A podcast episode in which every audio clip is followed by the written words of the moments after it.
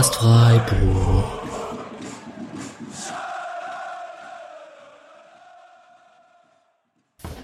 Hallo und herzlich willkommen zur 34. Episode des Podcast Freiburgs. Nach längerer Pause, ähm, aufgrund der aktuellen Situation, ähm, haben wir eine etwas längere Pause gemacht. Die zweite jetzt schon. Ich, mir ist das bewusst. Wir versuchen das äh, wieder äh, in regelmäßigen Abständen zu machen hier. Ich rede vom Wir. Ähm, ich habe hier einen Stammgast bei mir, der schon öfters da ist. Der fühlt sich schon an, als ob er ganz, ganz fester Bestandteil ist. Herzlich willkommen, Patrick. Hi, guten Abend. Patrick, der PRSC 1904 auf Twitter, der SCF Sins 1904 auf Transfermarkt. Da bist du, wie heißt denn? Daten? Pate? Pate. Genau.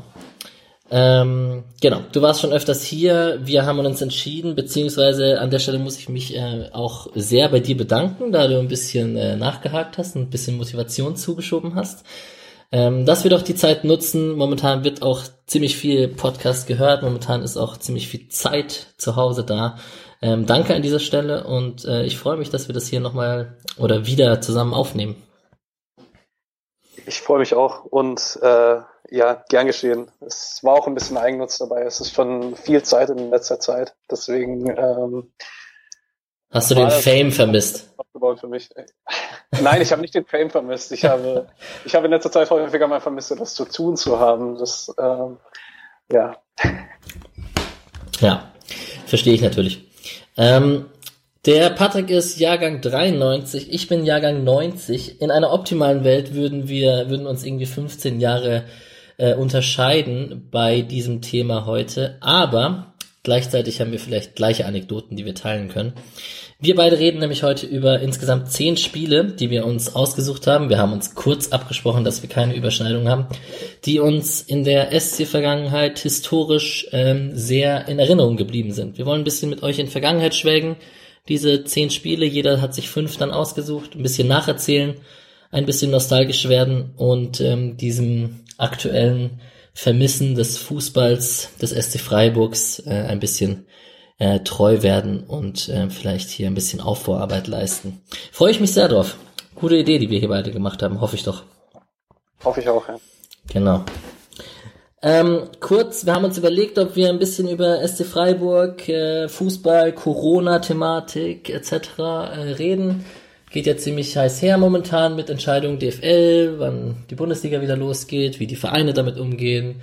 Man könnte auf den SC bezogen über Trainingsauftakt, über Stadionbau, über Geisterspiele, über wie das Ticketing abläuft, ähm, wie der Vereinstellung bezogen hat, über Fritz Keller als DFB-Präsident, könnte man alles ähm, debattieren. Ich äh, an dieser Stelle hatte eine Einladung für den Rasenfunk vom lieben Max Jakob Ost, war leider ein Tick zu langsam. Jetzt ist der ähm, liebe Michael Schröder vom Füchse Talk dort. Ähm, das ist gar kein Groll, ich war einfach tatsächlich zu langsam, das ist auch absolut in Ordnung. Ähm, der Füchse Talk beginnt auch gerade wieder und da das hier kein Konkurrenzkampf ist, sondern ein schönes Ergänzen, ähm, glaube ich, dass genau zu diesem Thema, Thema zu diesem Thema ähm, dort äh, lange und ausführlich gesprochen wird.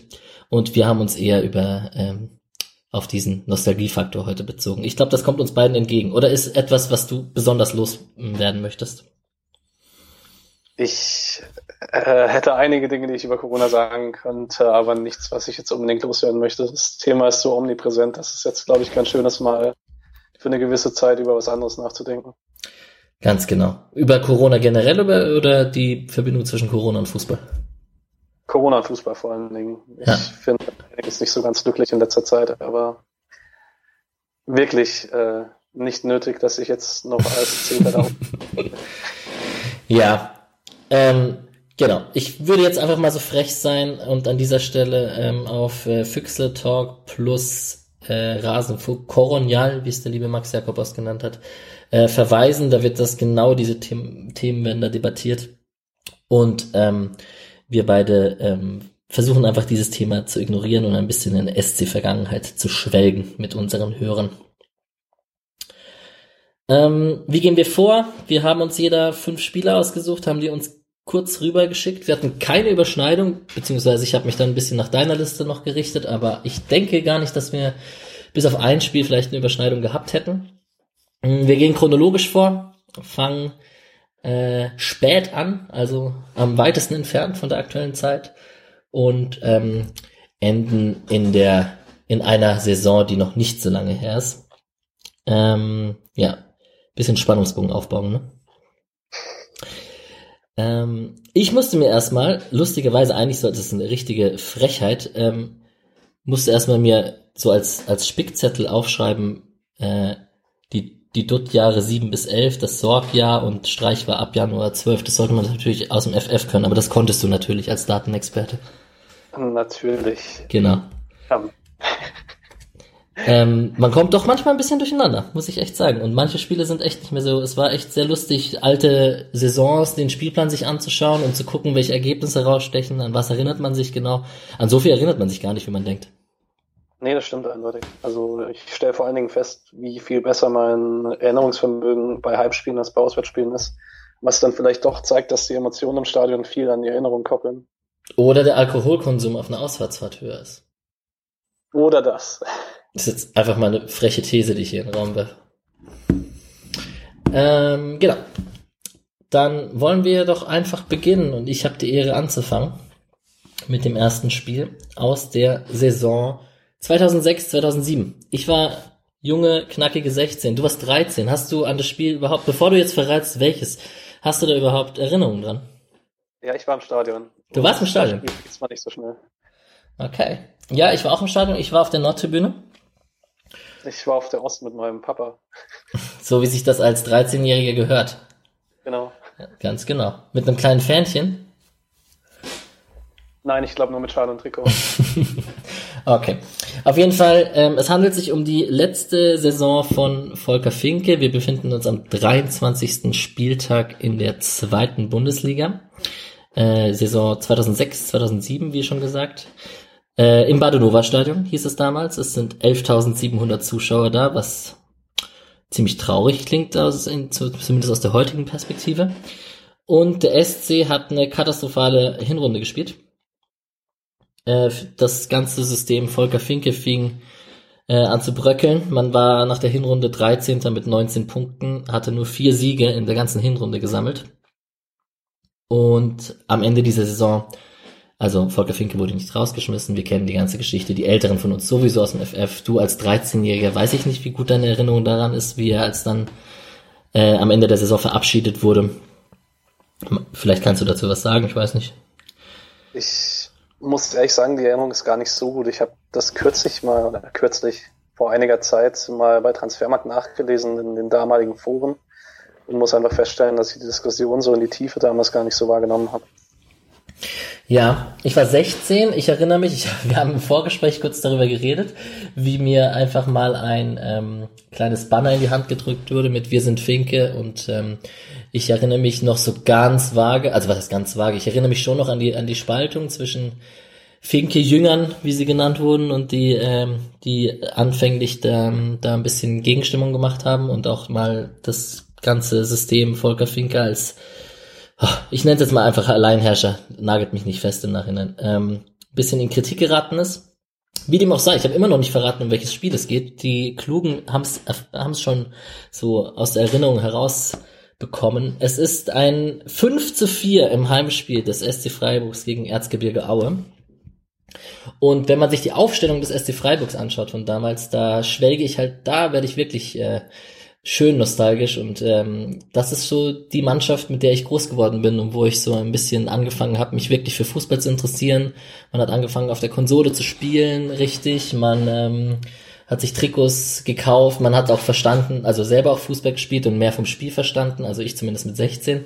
Und das sind so die Namen, also ich lese mal kurz vor, Alexander Walke im Tor, Abwehr Ibertsberger, Kisaneshvili, Yusuf Mohammad, Daniel Schwab, Sascha Rita und Roda Anta, Roda Anta Fußballgott, äh, Wilfried Sanu, Sumaya Kulibali, Jonathan Pietreuper und Alexander Jaschwili im Sturm. Ja, das ist schon, das war schon meine, meine Zeit damals. Wie sieht's bei dir aus mit den Spielern, die ich gerade gesagt habe? Ja, doch, zu denen habe ich auch zu allen so ein bisschen emotionale Erinnerungen noch, weil auch mit 13, 14 oder noch ein bisschen jünger baut man da schon Erinnerungen auf gerade zu Pietreuper, der dann voll in die Zeit fiel, als bei mir so richtig die Liebe zum Fußball angefangen hat. Ich bin gerade noch etwas nostalgisch, weil ich auf der Gegenseite Dimitar Rangelov und Anja Juskovic ja. sehe. Das ist auch, ja. das stimmt. Bei Rangelov habe ich auch äh, draufgeklickt und erstmal die Karriere in Cottbus nochmal angeguckt. Genau. Ähm, ja, aber auf jeden Fall, Jonathan Betreuper, du hast es schon erwähnt, also sein Trikot mit Suzuki vorne drauf habe ich halt im Schrank. Ähm, das war halt schon Weltklasse. Vom Kulibali brauchen wir auch nicht reden. Ähm, könnte man weiter zurückgehen und jetzt irgendwelche Spiele noch auspacken? Haben wir nicht mit Kulibalis Fernschuss gegen Stuttgart oder ähm, etc. Aber Roda Anta mit Seitfallzieher und Jaschwili, der kleine Wusler und so. Das sind schon Erinnerungen, die sind schon ziemlich cool, muss man schon auch sagen. De Dennis Aogo wurde in dem Spiel noch eingewechselt, der saß auf der Bank, der war da ganz jung. Und ähm, ja, Karim Matmur ist noch ein Name. Und ein gewisser Henrich Benchik, zu dem wir später kommen. Weil ich jetzt kurz mal auf den Spielverlauf zu kommen, äh, kommen möchte. Leider gibt's keine Highlights. Ich kann es jetzt gar nicht mehr so eins zu eins wiedergeben. Ich könnte jetzt den Kicker vorlesen. Ich glaube, es reicht. Wir wollen das auch nicht ganz lang machen. Wir haben ja zehn Spiele vor uns. Wenn ich kurz erzähle, wie das Ganze hin und her ging. Aue ging durch Juskowiak in Führung in der 15. Minute. Jonathan Pietreuper gleicht aus in der 34. Minute. Äh, Thomas Klinker das 2 zu 1 kurz vor der Halbzeit in der 42. Minute. Äh, nach der Halbzeit Freiburger Doppelpack, Alexander Jaschwili, ähm, Elfmeter, den er selbst rausgeholt hat und Roda Anta Fußballgott nach Vorlage Alexander Jaschwili, 3 zu 2 für SC Freiburg. Dimitar Rangelov, der eben angesprochene, mit dem 3 zu 3 in der 65. Minute. Dann mein damaliger Lieblingsspieler Jonathan Petreuper mit dem 4 zu 3 in der 76., in der 81. gleicht Richard, Richard, Richard Dostalek per Elfmeter ähm, aus, 81. Minute 4-4. Und der eingewechselte Henrich Benchik, der in der 79. Minute eingewechselt wurde, hat in der 85. Minute das 5 zu 4 geschossen und der SC Freiburg gewann 5 zu 4 gegen Erzgebirge Aue. Und ja, eines der lustigerweise erinnert man sich natürlich meistens, würde ich jetzt mal behaupten, an Siege. Aber ein 5 zu 4 ist schon nicht, äh, ich glaube, das gab es in der ganzen Zeit nicht nur einmal. Ja, eindeutig außergewöhnlich. Ich meine sogar, ohne, man kann ja leider keine Highlights mehr sehen, aber war das 5-4 von Benchik nicht sogar irgendwie besonders mit der Hacke oder sonst irgendwas? So, wenn du jetzt noch kurz redest, dann versuche ich den Ticker gleichzeitig äh, zu laden. Also, ich meine mich zu erinnern an eine Kopfballverlängerung von Muhammad, eben der die Vorlage geliefert hat und eine akrobatische Abnahme von Benchik. Nachdem die Wochen davor Benchik, oder seit, eigentlich seit dem Transfer, ich glaube, Benchik wurde sehr, sehr oft verflucht in den ersten Monaten. Immer weiter, immer weiter. Nach einer Ecke liegt Mohammed auf den eingewechselten Benchik, der in Bedrängnis aus fünf Metern Keller überwindet. 5 zu 4. Puh. Ich weiß, dass es auf der anderen Seite war. Also es war vor der Süd. Das weiß ich noch. Deswegen kann ich das jetzt Sicht plus Erinnerung leider nicht mehr eins zu eins wiedergeben. Ähm, ich kann ein Gefühl wiedergeben von damals und lustigerweise ist das obwohl ich 16 war, immer noch sehr präsent. Und das war, als das 4 zu 4 fiel in der 81. Minute. Da war, irgendwie hatte ich mich damals, also klar, man hat sich über ein Gegentor geärgert, aber man hatte es irgendwie gespürt, dass dieses Spiel nicht verloren geht und dass, obwohl dieses 4 zu 4 in der 81. Minute fiel, noch was passiert oder der SC noch gewinnt oder irgendwie, also selten habe ich mich so über, also klar, das Spiel ging das ganze Spiel hin und her, aber selten habe ich mich so wenig geärgert über ein 4 zu 4 in der 81. Minute, weil dieses ganze Spiel einfach komplett verrückt war.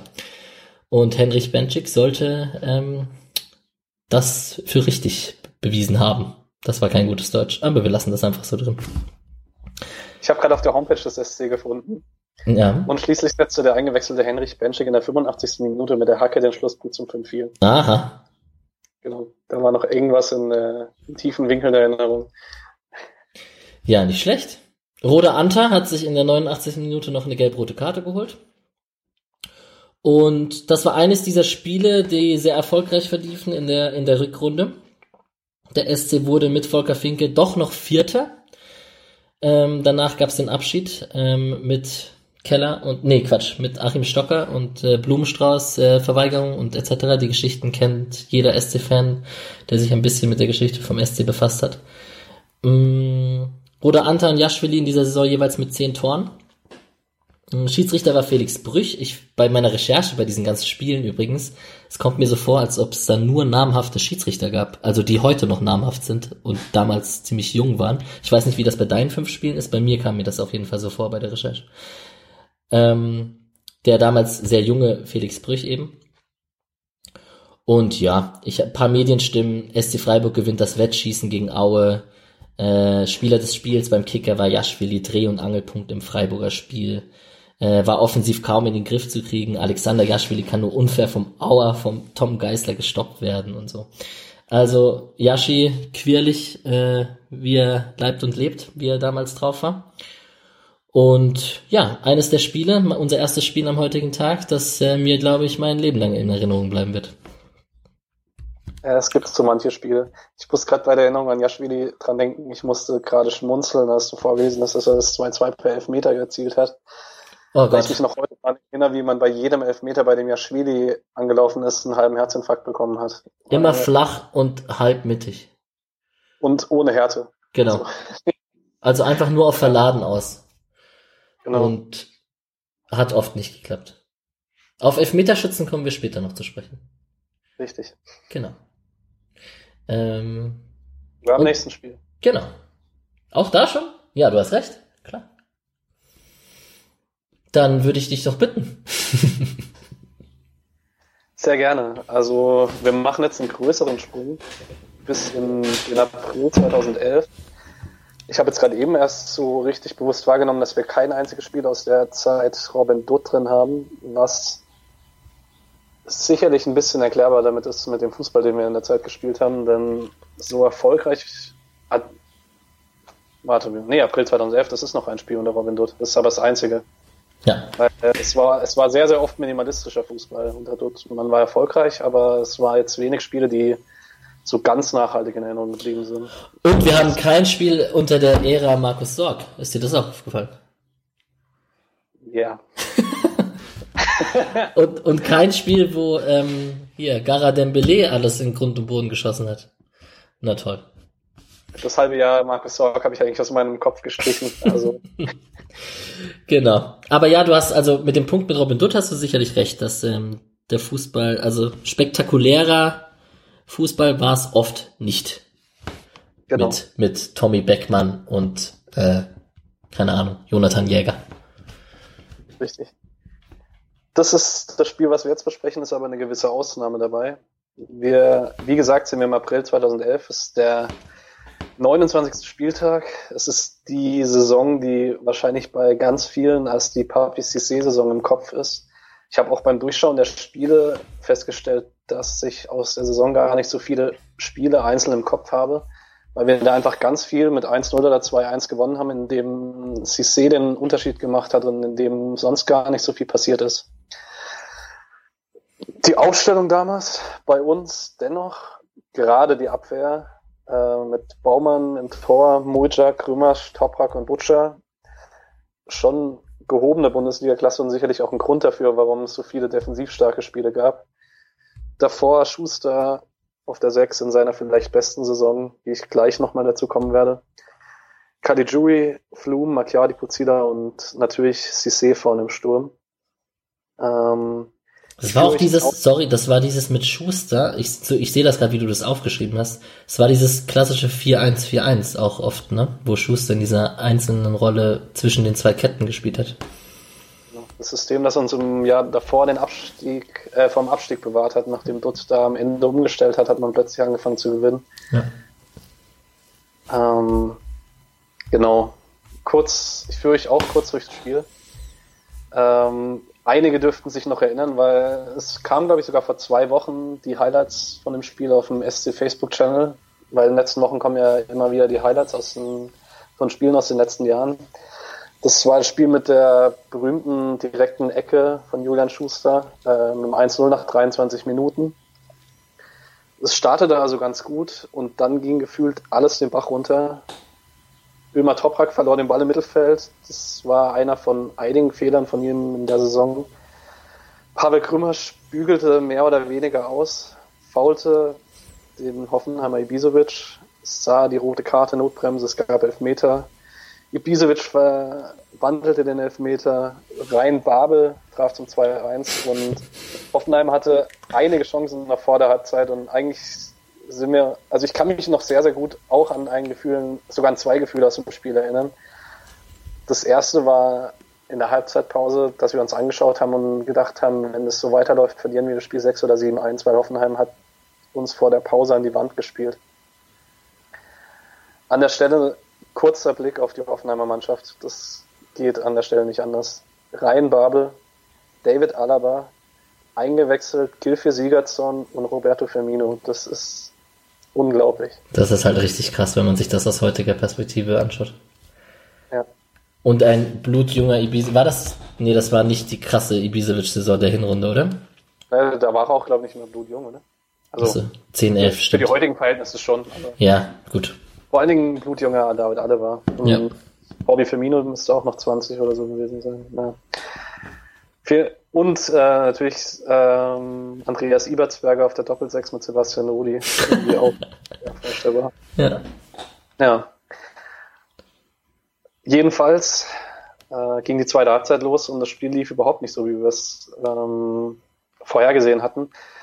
Papi Cissé traf direkt nach der Halbzeit. Schiedsrichter Wolfgang Stark sah eine Abseitsposition, die allerdings nicht vorhanden war. Damals gab es leider noch kein VAR. Mit dem leider stehe ich vielleicht etwas alleine da. Egal. Hm. Ähm, ich habe mir, kurzer Einschub an dieser Stelle. Ja. Bei der Recherche von alten Spielen fällt einem schon auch oft auf Fehlentscheidung hier, unglückliche Entscheidung da vom Schiedsrichter. Der Schiedsrichter hatte beide Elfmetersituationen waren falsch. Da komme ich, glaube ich, nachher kurz dazu. Ähm, und wenn man sich das so in der Summe anschaut, ist man dann vielleicht doch manchmal zu negativ dem VR eingestellt. Das stimmt schon. Genau. Sorry, ich wollte äh, nicht unterbrechen. Nee, alles gut. kurz nach dem Abseitstor verschuldet Edson Bravheit. Ich habe jetzt hier dazu geschrieben, die alte Bayern-Legende. Ja. Ohne jegliche Noten, einen Elfmeter gegen Caligiuri, der sich eigentlich vom Tor wegbewegt. Ähm, daraufhin das dürften vielleicht noch einige in Erinnerung haben, entflammt direkt vor der Nord ein Streit darüber, wer den Elfmeter schießen darf zwischen Cissé und Schuster. Letztlich nimmt sich Cissé den Ball, legt ihn auf den Punkt und läuft an und trifft. Ich möchte mir nicht ausmalen, was passiert wäre, wenn er den verschossen hätte. Mhm. Und nach dem 2-2 ist das Spiel vollends gekippt. Kein Mensch im Stadion merkt mehr, dass wir in Unterzahl uns befinden.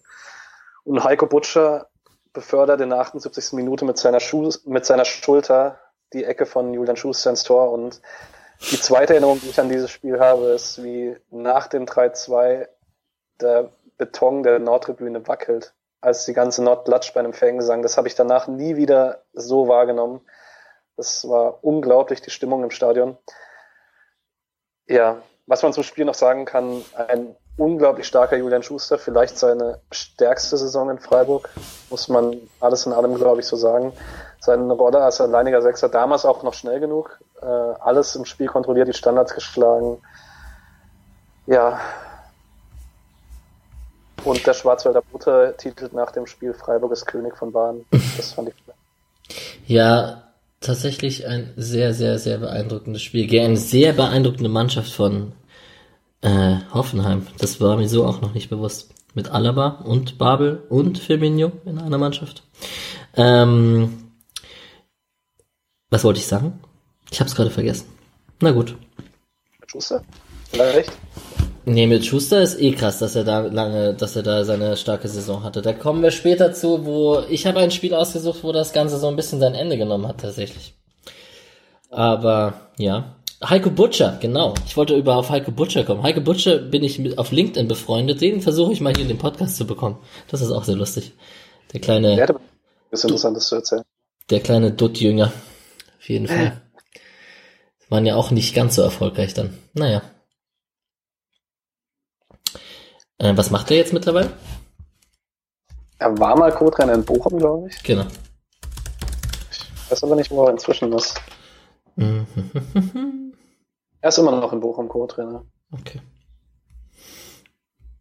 Ja, war auf jeden Fall das ist interessant, in der Zeit, als er Kapitän. Sorry, ja? Nee, nee. In Bochum ist er nach dem Abgang von Robin Dutt geblieben, bei uns nicht. ja, stimmt. Nee, aber er war auf jeden Fall äh, ein sehr wichtiger und auch, also mit Butcher und Schuster hatten wir da schon auch sehr integrative Figuren, die den SC auch gut taten in dieser Zeit nach Finke vor allem, muss man schon sagen. Eindeutig. Ja. Genau. Und das war das 3 zu 2 gegen Hoffenheim. Ich weiß nicht, wo ich es geschaut Ich muss im Stadion gewesen sein, aber ich, irgendwie kann ich es mir nicht vorstellen, weil ich müsste es noch wissen. Ganz komisch.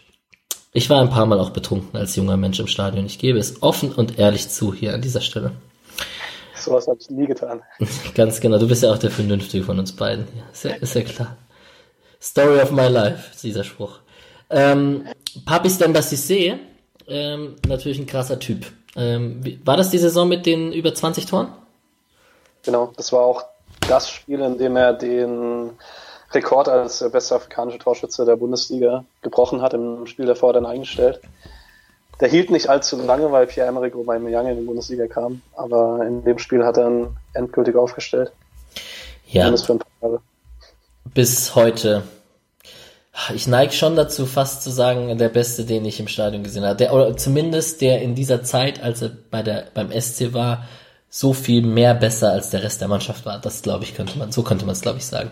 Weil ein, ein Max Kruse oder so oder ein, keine Ahnung, andere Spieler, die waren natürlich, oder ein Nils Petersen in, in so gewissen Zeiten, die sind natürlich auf ihre Art und Weise sehr wichtig und sehr, haben vielleicht noch einen höheren Mehrwert am Ende geboten als ein Einzelspieler, aber CC war schon, also echt Krass. Ja, und wir sind beide zu jung für Rodolfo Cardoso. Ja, stimmt. Wie gesagt, äh, man müsste diese Episode noch einmal machen mit einem 15 bis 20 Jahre älteren Menschen. Der würde uns ganz andere Geschichten erzählen, wahrscheinlich. Das stimmt. Genau. Dann äh, wollen wir zum dritten Spiel kommen und das ist nochmal ein Spiel von dir. Richtig. Ähm, wir lassen die Zeit dort hinter uns, überspringen das halbe Jahr, das nie stattgefunden hat und springen in den Januar 2012 an einen äh, kalten Samstag, wenn ich mich richtig erinnere. Vor, das hat mich da, das hat mich wirklich erstaunt bei der Recherche, dass da nur 19.600 Zuschauer im Stadion waren in einem Bundesligaspiel. Das wäre heute tatsächlich unvorstellbar. Wir spielen gegen den FC Augsburg und spätestens jetzt müsste bei allen geklingelt haben, über welches Spiel wir reden. Ähm, Ah, da kriege ich jetzt schon Gänsehaut. ja, ich auch. Das Spiel, das glaube ich in Freiburg für immer mit Matthias Ginter verbunden sein wird. Und mit Christian Streich. Und mit Christian Streich natürlich. Ja. Ähm, ich finde es tatsächlich relativ interessant, wie oft die beiden auch heute noch in Interviews auf das Spiel angesprochen werden. Ja, es ist äh, der Neustart sozusagen. Wir sehen eine Mannschaft mit Oliver Sorg, Faludian, Michael Lump, alle drei neu im Vergleich zur Hinrunde. Daniel Caligiuri soll Stammspieler und Leistungsträger werden, was er davor nicht war. Matthias Ginter wird eingewechselt. Und ganz besonders in Erinnerung bleibt der Auftritt der ganzen Mannschaft. Denn man kommt auf den Platz und gibt von der ersten Minute an ist da Tempo drauf. Ähm, vor allen Dingen Leidenschaft, der Wille, Zweikämpfe anzunehmen, Laufbereitschaft, also all das, was den Streichfußball dann die Jahre drauf auszeichnet. Ähm, wenn ich den Spielverlauf mir angucke, ist in der ersten Halbzeit eigentlich gar nicht so viel passiert. Es gab zwei Halbchancen für Puzilla, der eine seiner vielen Chancen nicht genutzt hat. Ich liebe immer noch Anton Puzilla. Das tut mir immer noch weh im Herzen. Ähm, und Johannes Flum. Augsburg blieb über 90 Minuten tatsächlich komplett harmlos. Ähm, in der zweiten Halbzeit vergibt Jendrisek die ersten beiden Torchancen und dann kommt erstmal der Auftritt Stefan Reisinger und dann der Auftritt Matthias Ginter. Äh, Reisinger bringt ordentlich Zug rein. Man kann sich, von dem Spiel findet man tatsächlich noch Highlights. Es gibt fünf gute Chancen innerhalb von zehn Minuten, alle eingeleitet oder abgeschlossen von Reisinger.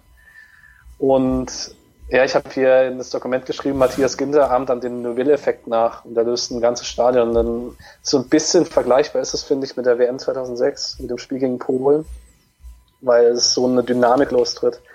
Und ich kann mir das irgendwie immer noch nicht so ganz erklären.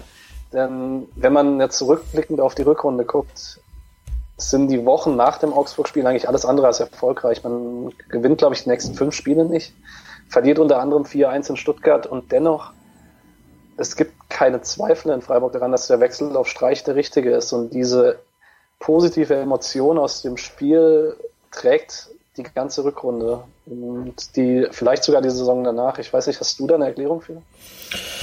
Nee, also du hast es glaube ich schon ziemlich gut gesagt. Das lag, ich denke im Nachhinein lag das schon sehr viel daran, dass Streich wahrscheinlich auch schon davor gefragt wurde und als passende Figur da irgendwie gesehen wurde und es aber irgendwie nicht gemacht hat und auch Sorg einfach nicht in den Rücken fallen wollte oder so.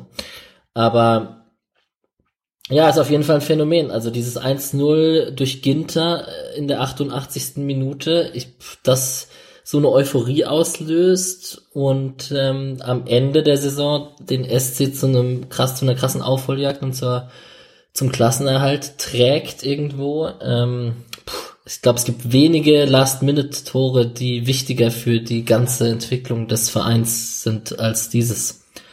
Muss man schon so sagen. Ja. Ich kenne noch kaum Geschichten aus anderen Vereinen, die irgendwie vergleichbar sind. Also so auf ein einzelnes Spiel bezogen. So ein Kickstarter sozusagen. Hm. Ja, und halt Matthias Ginter, ne? 18 Jahre, oder? War er da. Gerade ja. geworden.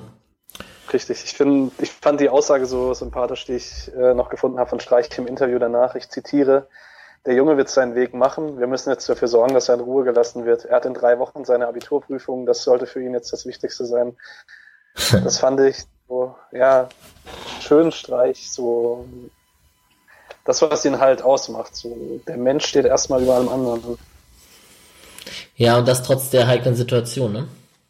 Richtig. Also für mich war, ähm, für mich ist so Olli Sorg auch so ein Bild von dieser ganzen Mannschaft, die dann neu zusammengestellt wurde. Da wurden ein paar aus der zweiten hochgeschoben. Olli Sorg war natürlich einer, der dann das Ganze so ein bisschen getragen hat auch, ähm, dem ich ja immer noch ein bisschen hinterher wein, ein, ein lachendes und ein weinendes Auge im Nachhinein. Mein Schadenfreude ist ja schlecht, das ist ja immer doof, wenn man dann geht. Ähm, und ja, ist ja eine schlechte Eigenschaft. Aber ähm, ich fand es sehr schade, dass er gegangen ist. Und ich fand ihn eine sehr, auch, auch hier wieder sehr integrativ und sehr, sehr wichtigen Spieler da auf der Außenverteidigung, der rechts und links spielen konnte.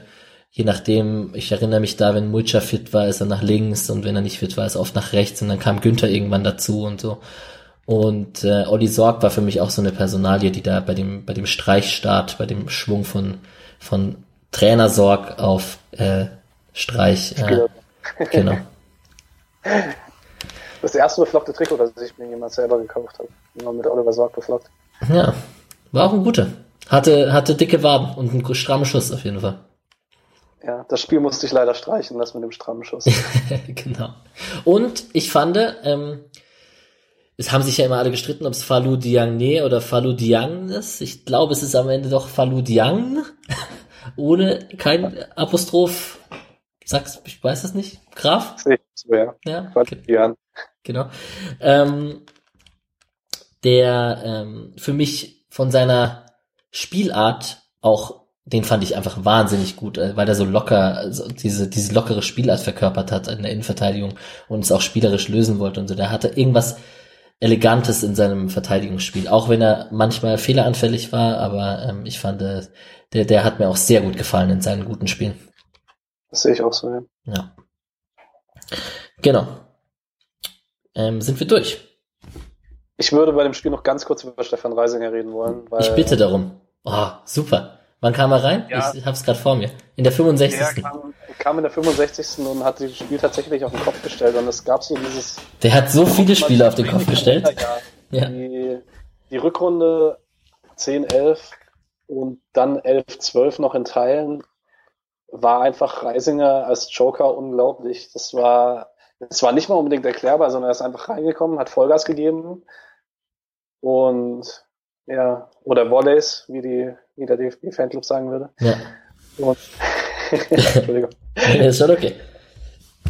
Und ja, mit eigentlich relativ begrenzten spielerischen Mitteln so oft einen Unterschied ausgemacht. Auch in der CC-Zeit, wenn man, wenn man einfach mal mit der Kunst nicht weitergekommen ist, einfach mit dieser reinen Power und Physis, wie oft das doch einen Unterschied machen konnte, das fand ich echt beeindruckend.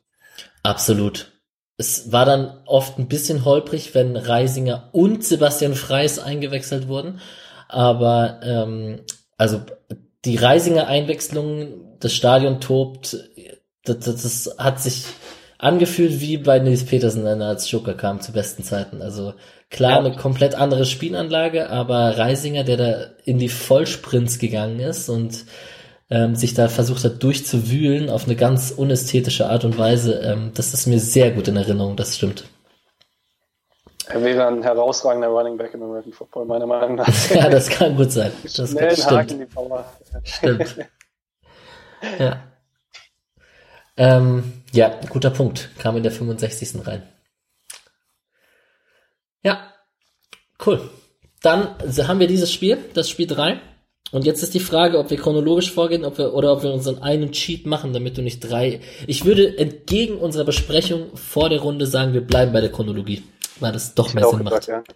Ja. ja. Das ist eindeutig so. Ja. Gut, wir springen nochmal um zehn Monate, elf Monate, zehn Monate, äh, in November 2012. Man hat äh, die Klasse gehalten unter Streich und ging dann in die erste Saison mit ihm als, also die erste komplette Saison mit ihm als Head Coach mit dem großen Sommertransfer Max Kruse. Und ja, ich glaube, ich brauche niemandem groß erzählen, wie die Saison geendet hat mit einem unglücklichen Spiel gegen Schalke, in dem man vielleicht die große Chance auf eine Champions League Teilnahme weggeworfen hat. Vielleicht ist das ja noch in unserer Auswahl dabei. Vielleicht auch nicht. Hm. Vielleicht auch nicht. Genau. Welches Spiel ich mir ausgesucht habe aus der Saison war ein emotional besonders schönes, da es der einzige richtig deutliche Derby-Sieg ist, den ich in meinem SC-Fanleben erleben durfte. Und zwar das 3-0 gegen den VfB Stuttgart. Torschützen für uns, Jan Rosenthal, Pavel Grümmersch und Max Kruse.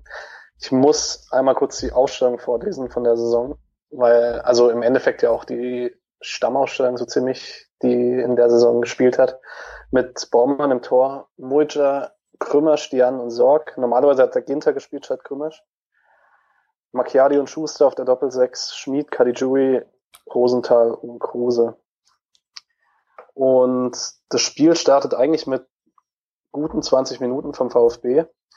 Abgeschlossen von Kuzmanovic, der in der 21. Minute im Pfosten trifft. Und im Gegenzug trifft Rosenthal mit der ersten Torchance und kippt das Spiel und ab dem Moment ist es eigentlich vollkommen in SC-Hand. Rosenthal vergibt im Anschluss äh, eine Chance zum 2-0, Schmid setzt einen Freischuss drüber und dann gibt es eigentlich nur nach der Pause noch eine Doppelchance für den VfB und anschließend ist es kaum mehr aufzuhalten, was Freiburg offensiv anbietet. Max Kruse ist vor allen Dingen nicht mehr zu halten. Für mich immer noch das große Durchbruchsspiel von ihm.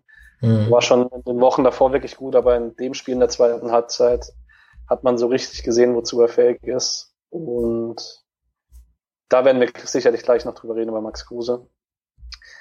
Pavel Krümmersch trifft dann schlussendlich zum 2-0, wenn auch etwas umstritten, denn ich kann mich da tatsächlich im Freischuss noch, äh, im Freischuss, im Stadion gut dran erinnern, weil Sven Ulreich einen sehr schlechten Stand auf der SC Nordtribüne hat, weil er eine Saison davor nach einem Sieg von Stuttgart provoziert hat, Richtung Tribüne.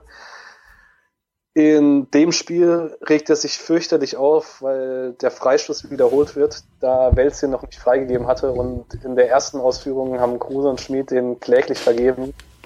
In der zweiten Ausführung geht der Ball in die Mitte, Ulreich fliegt unter den Ball durch, Krümmer stoppert den Ball ins Tor Ulreich regt sich nochmal auf unter lauter Häme der ganzen Tribüne.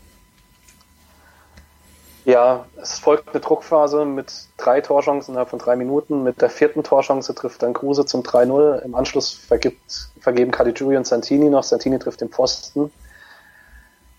Ja, wirklich unglaubliche Stimmung im Stadion wie die ganze Saison. Also man hatte da, da einige Heimspiele, die wirklich in Erinnerung blieben. Und ein wirklich schöner Derby-Sieg. Ja, absolut. Ich war auch im Stadion.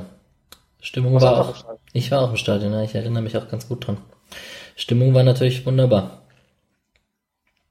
Ich kann, ich kann zu dieser Zeit eigentlich nur eins sagen, und das ist, wenn ich mir die Aufstellung anschaue, dieses, diese, vor allem rede ich da immer von, von diesen vorderen vier, Kalitschuri, Schmid, Rosenthal, Kruse, die sich gefühlt keiner war so, Caligiuri und Schmid schon ein bisschen mehr auf den Außenpositionen, aber gefühlt war keiner fix auf irgendeiner Position fixiert, sondern alle vier waren vier offensiv variable Spieler, die das dem Gegner ganz schwer gemacht haben, Zugriff zu bekommen.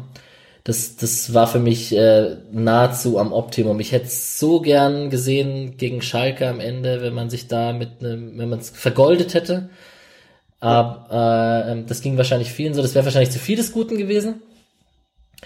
Aber ganz ehrlich, dieses, diese, diese Offensive mit Caligiuri, Schmid, Kruse und Rosenthal, die da so quirlig unterwegs war. Kruse, der ist ja bekannt auch durch seine Bremer Zeit, ähm, wie er da, oder auch in Gladbach, wie er da in diesen Halbräumen rumgeschwommen ist und Rosenthal. Es waren ja beides keine richtigen Neuner, keine richtigen Stürmer, sondern es war einfach sehr flexibel und das, das, da erinnere ich mich einfach so gut dran. Ich versuche das immer noch tatsächlich ähm, oft als Paradebeispiel, wenn man, selbst wenn man in der Kreisliga kickt und keinen richtigen, kantigen 1,90 Meter Bullen vorne drin hat, zu sagen, hey, Jungs, passt auf, seht eure Position doch nicht so strikt, sondern ähm, schaut, dass jede Position in der Defensive besetzt ist, wenn der Gegner den Ball hat und offensiv ähm, tobt euch doch aus und kreuzt und lasst doch mal den Linken auf rechts laufen und macht es dem Gegenspieler schwer, dass er ähm, entweder mit euch mitlaufen muss über das halbe Feld oder dass er übergeben muss. Und diese, diese, diese vier Positionen, das finde ich bis heute einfach, das war von Streich, wir kommen später dazu, da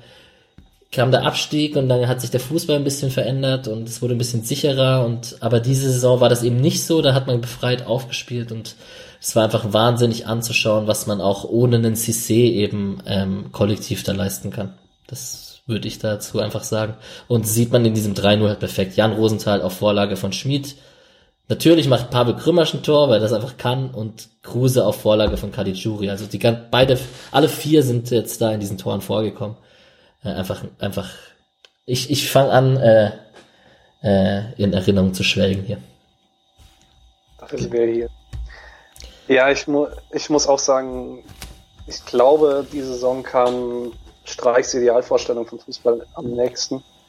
Also diese Vielfalt vorne allerdings auch, da war keiner in der ganzen Mannschaft, der nicht durch Laufstärke aufgefallen ist. Kruse und Rosenthal vorne weg herausragend im Anlaufen, aber herausragend auch mit dem eigenen Ball, ähm, eigenen Ballbesitz und für mich immer noch Cedric Macchiadi in dieser einen Saison vielleicht der beste zentrale Mittelfeldspieler, den ich bewusst gesehen habe bei mhm. uns. Auch besser, vielleicht kam der Rieder für ein halbes Jahr dran, aber allgemein hat Macchiadi die Achterrolle in dieser Saison ausgefüllt, so wie man es ideal tun kann. Du hast klassischer Box-to-Box-Spieler mit einem tieferen Schuster, der in richtigen Momenten nach vorne reingestoßen ist, zweikampfstark war, unglaublich lautstark war. Ja, so ein bisschen die Haberer Rolle, wie man sie sich wünscht. Genau. Ähm, lustig ist ja, ja Macchiadi hat ja mal bei Wolfsburg gescored ohne Ende davor, früher in seiner Karriere. Der war ja mal Stürmer, ne? Richtig, bei Duisburg auch. Genau. Und ähm, dass der, der hat da auf jeden Fall eine krasse defensive ähm, Qualität zugelegt. Das, das erinnere, da erinnere ich mich auch sehr, sehr gut dran. Ja, bei der, bei der äh, Lobhudelei Richtung Cedric Macchiati gehe ich mit. Auf jeden Fall. Ja, und sonst kann ich, man hat zu dem Spiel noch, habe ich die Schlagzeile gefunden in der Frankfurter Allgemeinen Zeitung, Freiburg läuft die Schwaben müde. das passt eigentlich ganz gut zu der Saison, weil ich finde, jetzt mal unabhängig davon, was wir offensiv alles gemacht haben, mit der, viel, äh, mit der Kreativität, die du beschrieben hast, die, das, was ich eben schon gesagt habe, die Laufstärke von Position 1 bis 11, das war absolut beeindruckend und ich finde, damals hat man da auch noch einen Unterschied gemerkt zum Rest der Liga. Inzwischen machen das ja eigentlich alle, die weiten Wege, also fast alle, außer die Bayern, die halt alle hinterherlaufen lassen. Aber damals war das tatsächlich noch, finde ich, etwas, was uns deutlich abgehoben hat von vielen anderen Mannschaften. Gerade jetzt auch von Mannschaften wie Stuttgart, die hier im Mittelfeld Kusmanovic, ja, eher laissez-faire, äh, Quist, so ein klassischer Sechser. Ich finde, wir waren da schon ein Stück voraus. Ja. Wie mit der Freiburger Fußballschule damals haben wir auch mit der Laufstärke einen Trend gesetzt und ähm, Mittlerweile ist es echt, viele Mannschaften haben nachgelegt. Also an Leverkusen kommen wir laufmäßig oft nicht vorbei und ich glaube, es sind noch ein paar andere Mannschaften, die mittlerweile, mittlerweile ist Freiburg gar nicht mehr so krass laufstark oder in einzelnen Spielen, wo es drauf ankommt, aber so im Schnitt sind wir, ich bin mir gar ich weiß die aktuelle Statistik nicht. Ich, glaube, wir sind nicht mehr in den Top 5. Ich weiß es aber nicht auswendig. Darf ich einen kurzen Einschub machen? Bitte. An alle jüngeren Hörer mit Sky-Abo. aktuell gibt es in der Mediathek eine Doku, kleine ganz groß, äh, über die ersten zwei Jahre von Freiburg in der Bundesliga unter Finke. Gerade zum Thema Trends setzen. Da wird auch teilweise auf die Taktik von Finke eingegangen, dieses Überzahl in Ballnähe schaffen und so weiter. Dass man da einfach zehn Jahre vielen anderen Vereinen voraus war. Und es ist wirklich, die Doku ist unglaublich interessant. Ähm, kann ich nur sehr empfehlen. Ich habe da auch sehr viel Neues gelernt, weil ja, das, da war ich gerade auf der Welt, da habe ich auch nicht arg viel mitbekommen. Das ist ein wunderschönes indirektes Product Placement, was du hier machst für Sky. Es ist gut, dass wir uns äh, abgesprochen haben, dass du die Werbung machst, weil ich bekomme natürlich ganz viele Euros von Sky dafür, dass wir hier Werbung für sie machen. Aber so ist, so ist es natürlich getarnter, wenn du es ansprichst und nicht ich selbst. Das ist, äh, tja, du, aber ich, Transparenz ist ja mein das höchste Gut hier gerade momentan. Nein, Quatsch. Ähm, cool. Ich habe sie nicht gesehen, tatsächlich. Schau ich mir an. So. Freiburg läuft die Schwaben müde. Ähm, wir sind durch, ne, mit deinem Spiel. Ja, ich hätte nichts mehr. Dann würde ich, wir sind jetzt, wir haben überlegt, das zu switchen, aber Chronologie macht an der Stelle tatsächlich Sinn. Ähm, auf ein Spiel ein paar Monate später kommen, und zwar im Februar 2013. Gleiche Saison, gleiche Mannschaft im Prinzip. Allerdings äh, befinden wir uns äh, nicht im Ligabetrieb, sondern im DFB-Pokal Viertelfinale. Und ich würde es mir jetzt erstmal kurz leicht machen und euch eine Minute 30, weil da gibt's jetzt eine Videotonspur, also eine Videospur, ihr hört die Tonspur so rum, ähm, die ist vorhanden. Ich würde die jetzt einmal kurz vorspielen. Und ähm, ich sage nur ein Wort, dann wisst ihr schon, worum es geht. Ivan Santini. Am Ende gab es kein Halten mehr. Die Freiburger überglücklich, die Mainzer tief traurig. Was für ein irres Spiel. Unfassbar. Also. Oh mein Gott, ich kann so gar nicht richtig in Worte fassen, ähm, was wir heute geleistet haben und ähm, was wir jetzt erreicht haben mit der Mannschaft. Es ging rasant los für die Mainzer. Zweite Minute. Sean Parker, die schnelle Führung. Und nur zwei Minuten später stand es schon 2 zu 0. Niki Simling, das war auch der Halbzeitstand. Die 05er schienen alles im Griff zu haben bis zur 65. Minute. Da musste Stenek Pospech nach diesem Foul mit Gelbrot vom Platz. Die Freiburger in Überzahl jetzt am Drücker. Anschlusstreffer Ivan Santini, 86. Minute. Und in der Nachspielzeit 11 Meter für den Sportclub. Sabavnik traf nicht den Ball, sondern Santini. Daniel Caligiuri 2 zu 2. Die Partie musste in die Verlängerung. Mainz hatte nicht mehr viel zu bieten, anders die Breisgauer. Wieder Caligiuri 3 zu 2. Die Freiburger stehen zum ersten Mal in einem Pokal-Halbfinale. Also ich denke mal, für jeden Sportclub-Anhänger ist es ein besonderes Gefühl, dass wir zum ersten Mal im Halbfinale stehen in der Vereinsgeschichte. Und ja, für mich ist natürlich äh, überglücklich, dass wir das Spiel noch so gedreht haben. Das ist einfach Wahnsinn für uns ge ge gewesen. Geschichte geschrieben, Freiburg überglücklich, ein tolles Pokalspiel. So. Und was hast du für Erinnerungen, wenn du das hörst? Pures Glück. Pures Glück. Es ist so viel positive Emotionen in diesem Moment. Es ist auch nochmal was anderes. Ich habe es auch ein paar anders so bei, bei Fums und Grätsch oder bei, bei MML oder so. Wenn du da ein bisschen die Tonspur von damals hörst, kommt eine andere Emotion nochmal hoch, ne? Ja, richtig. Ich habe vorhin das Video angeguckt, da habe ich mich anders gefühlt als jetzt. Ja, es ist interessant, wenn man sich nur auf das Auditive. Ah, ich könnte schon wieder einen Podcast-Vortrag halten. Na gut. Ähm, wie gesagt, ähm, Ivan Santini wurde eingewechselt, hat äh, einen Anschlusstreffer abgestaubt, hat den Elfmeter rausgeholt und ähm, Freiburg war zum ersten Mal in der Vereinsgeschichte in einem DFB-Pokal-Halbfinale. Ähm, gut, wir wissen, wie das in Stuttgart ausging. Da war ich auch in Stuttgart. Ähm, wir haben lustigerweise hatte ich in meiner ersten Auswahl an Topspielen auch zum Beispiel das äh, Spiel gegen Schalke, was wir eben besprochen hatten, aus der Vorsaison am des Spieltag. Ähm, nee, stimmt gar nicht. Am Ende dieser Saison. Ähm, auf jeden Fall, diese, diese Spiele, jetzt habe ich schon vorweggenommen, dass es nicht rein. Okay. Spannungsbogen kaputt gemacht. Auf jeden Fall, ähm, oft sind doch die positiven Erinnerungen die schöneren und dann entscheidet man sich im Zweifelsfall natürlich doch eher für so ein Spiel als für eins mit einem tragischeren Ende. Genau.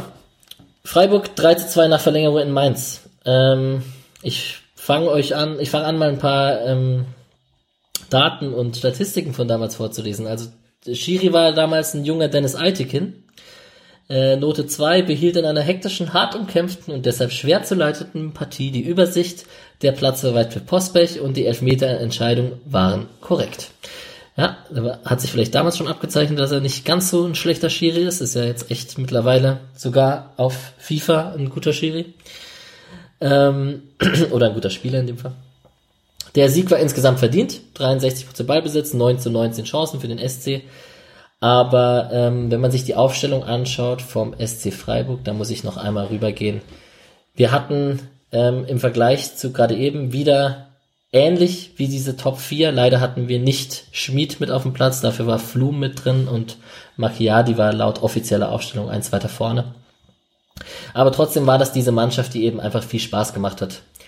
Ähm, auffällig, und das muss man gleich erwähnen, ist, dass Vega Hedenstad, der Norweger, der Außenverteidiger bei uns, äh, von Anfang an gespielt hat, auf der Rechtsverteidigerposition.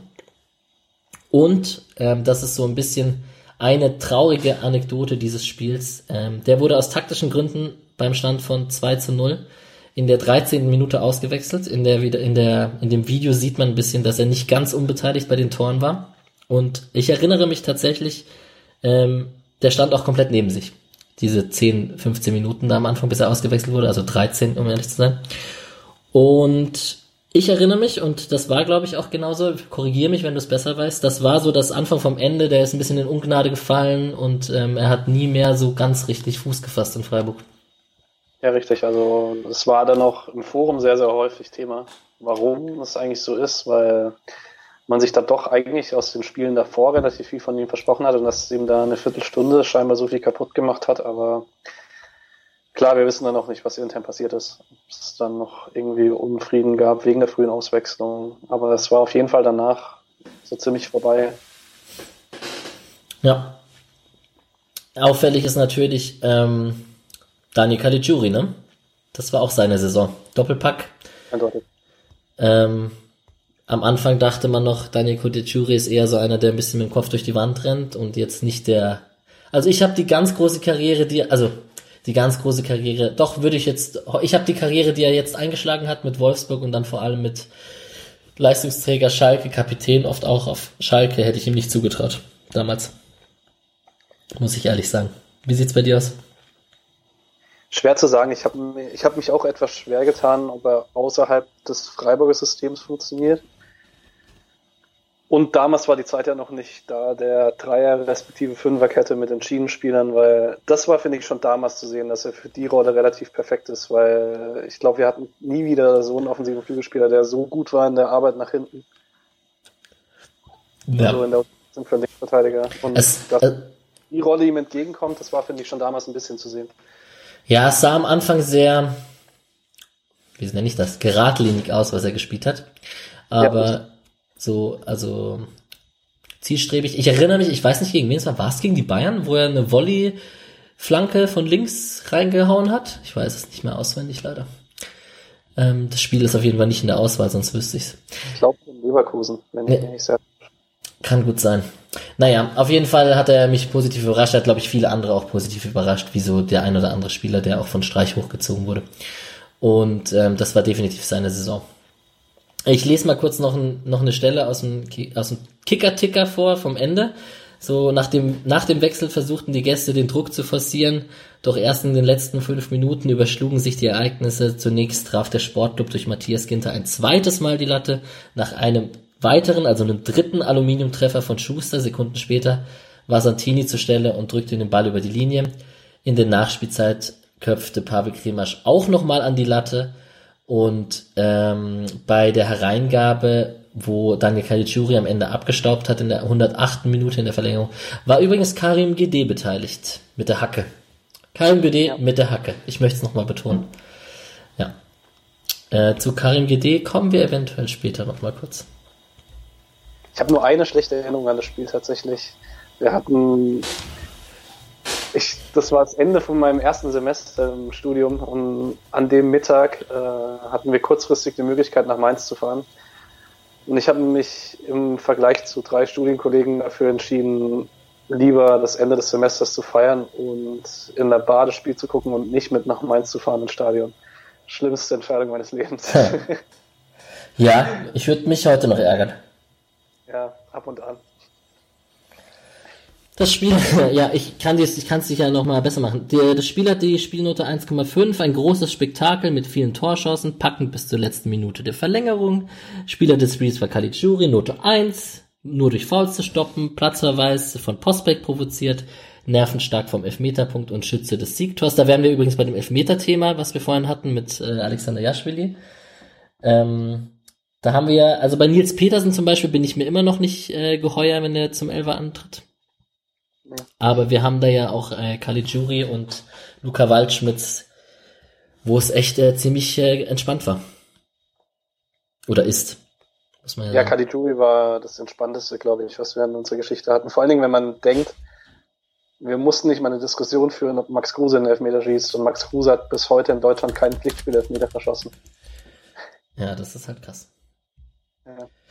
Ja, und dann der anfangs erwähnte Ivan Santini eben, dem ich, äh, also die Stürmerrolle, die gefällt mir ja auch oft, mit der kann ich, obwohl ich vorhin so geschwärmt habe von den vier flexiblen Offensivspielern, finde ich es auch manchmal echt schön, wenn man so einen, so einen Stürmer vorne drin hat. Ähm, fand ich immer sehr schade, dass er sich bei uns nicht so richtig durchsetzen konnte. Hat ja dann vor allem in Belgien danach erstmal so richtig losgelegt und ist dann nach Frankreich gewechselt. Ja, stimmt. Genau.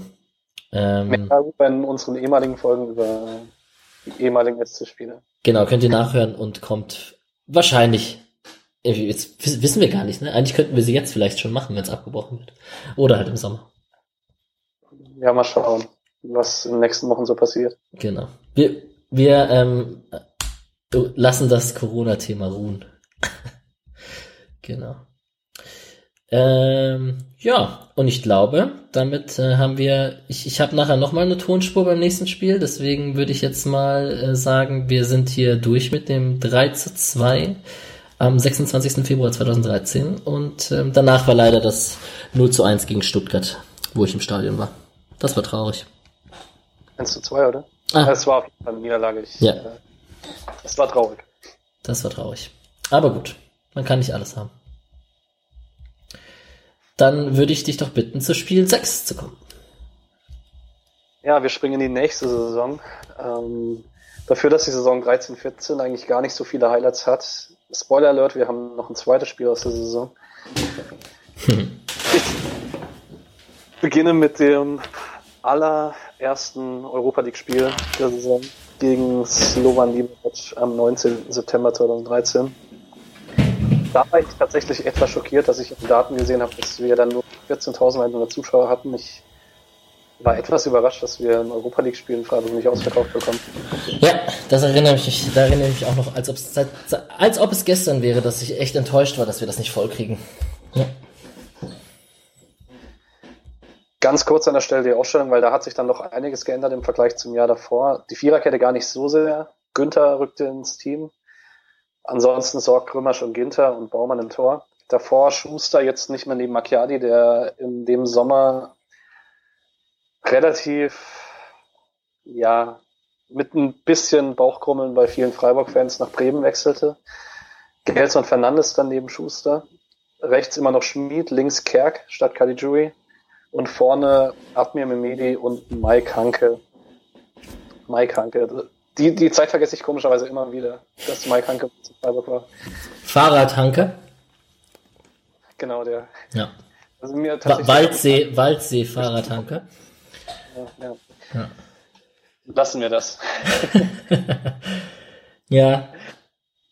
Genau. Ähm, aus dem Spiel, aus dem Spielverlauf selbst dürften den meisten tatsächlich eher die letzte Aktion noch im Kopf sein. Ich möchte trotzdem mal chronologisch ein bisschen durchgehen weil das Spiel an sich eigentlich eher für negative Erinnerungen sorgen sollte, was es bei mir allerdings nicht tat.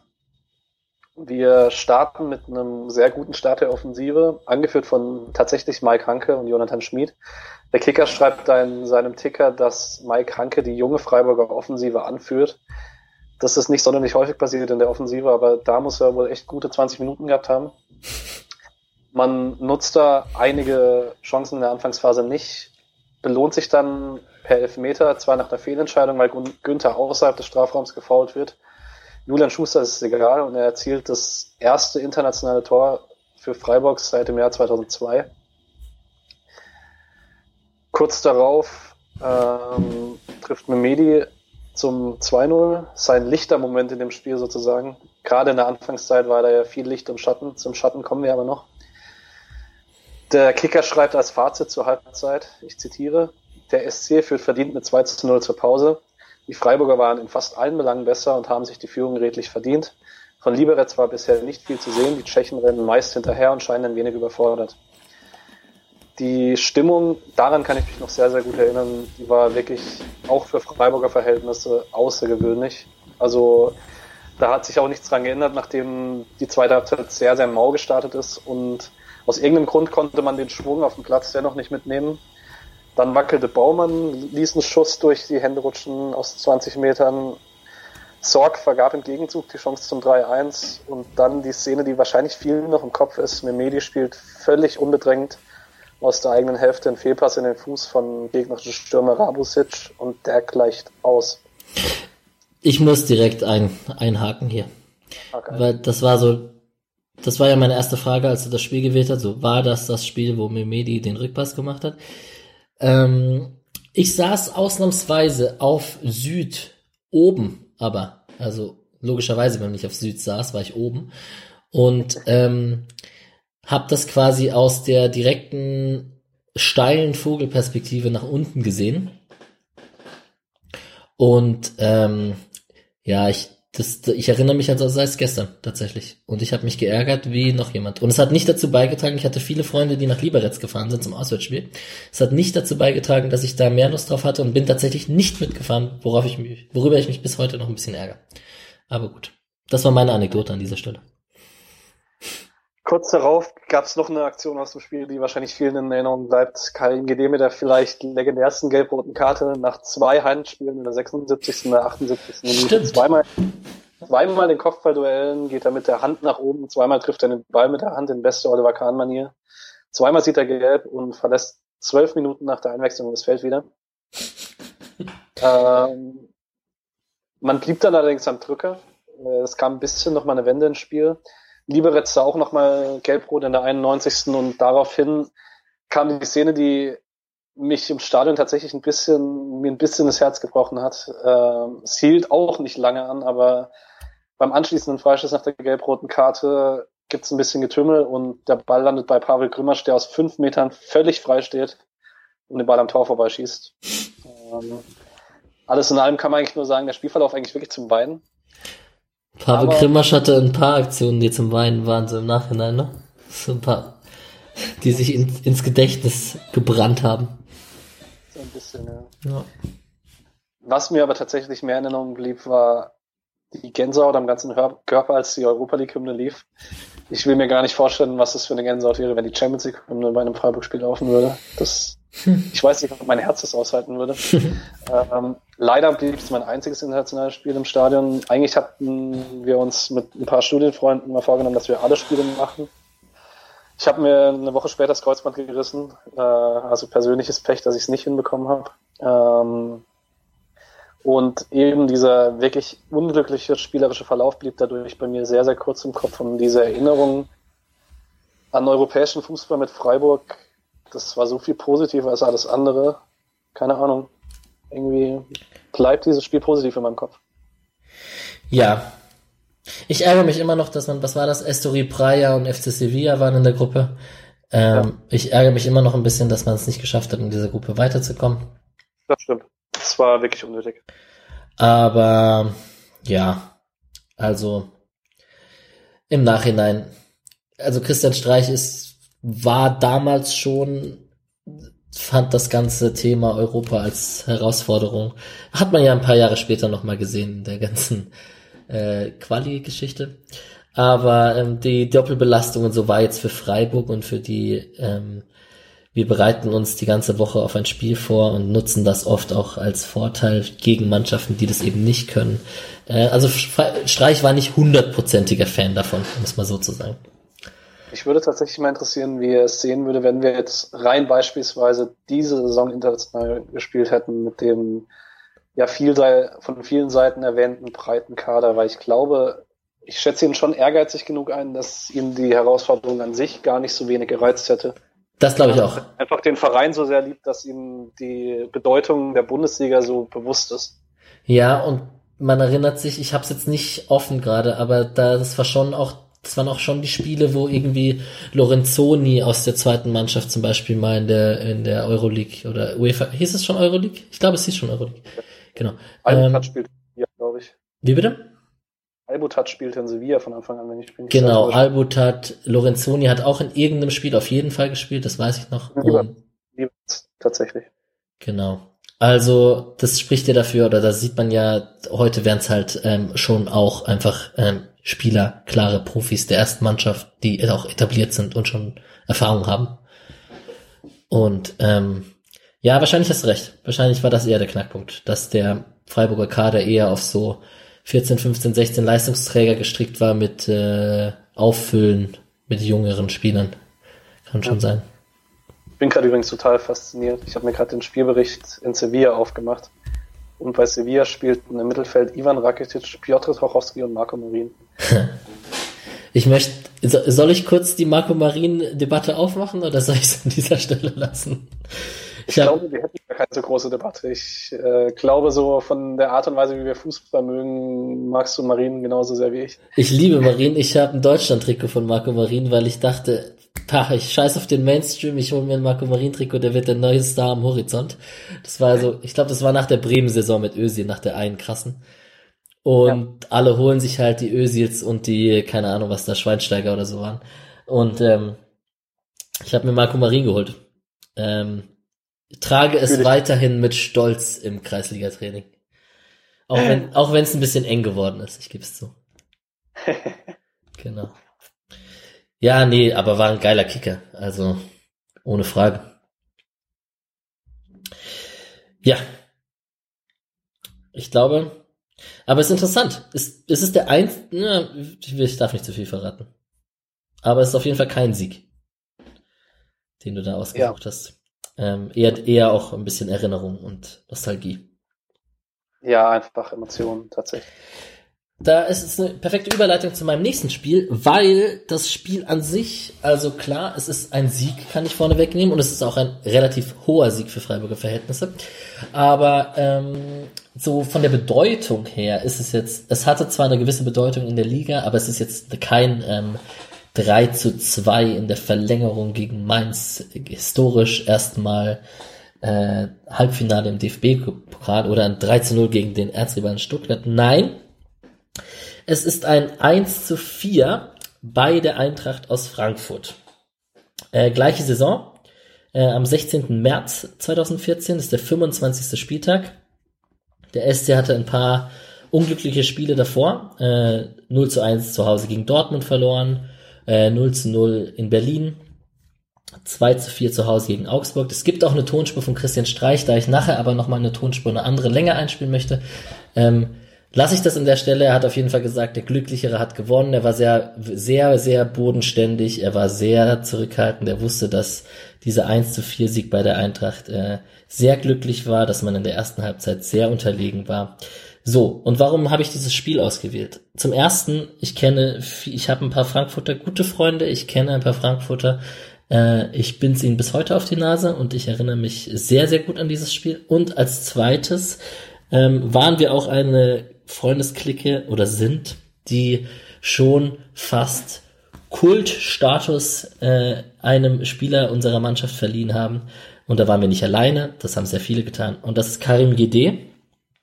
Und ich würde mal ganz frech behaupten, dass das eines der Spiele, die Karim Gede in seiner Karriere nie mehr vergessen wird, denn er hat einen Doppelpack geschossen. Und ich glaube, das ist ihm in seiner Karriere nicht so oft gelungen. Ich müsste jetzt, ich würde jetzt, ich würde jetzt einfach mal behaupten, es ihm ich weiß nicht, ob sie mal irgendwie in der Slowakei, Slowakei oder Slowenien, ich glaube Slowakei, ne? Ähm, ob sie ihm da mal, wie, wie bitte? Soll ich das mal währendher recherchieren? Das kannst du gerne machen.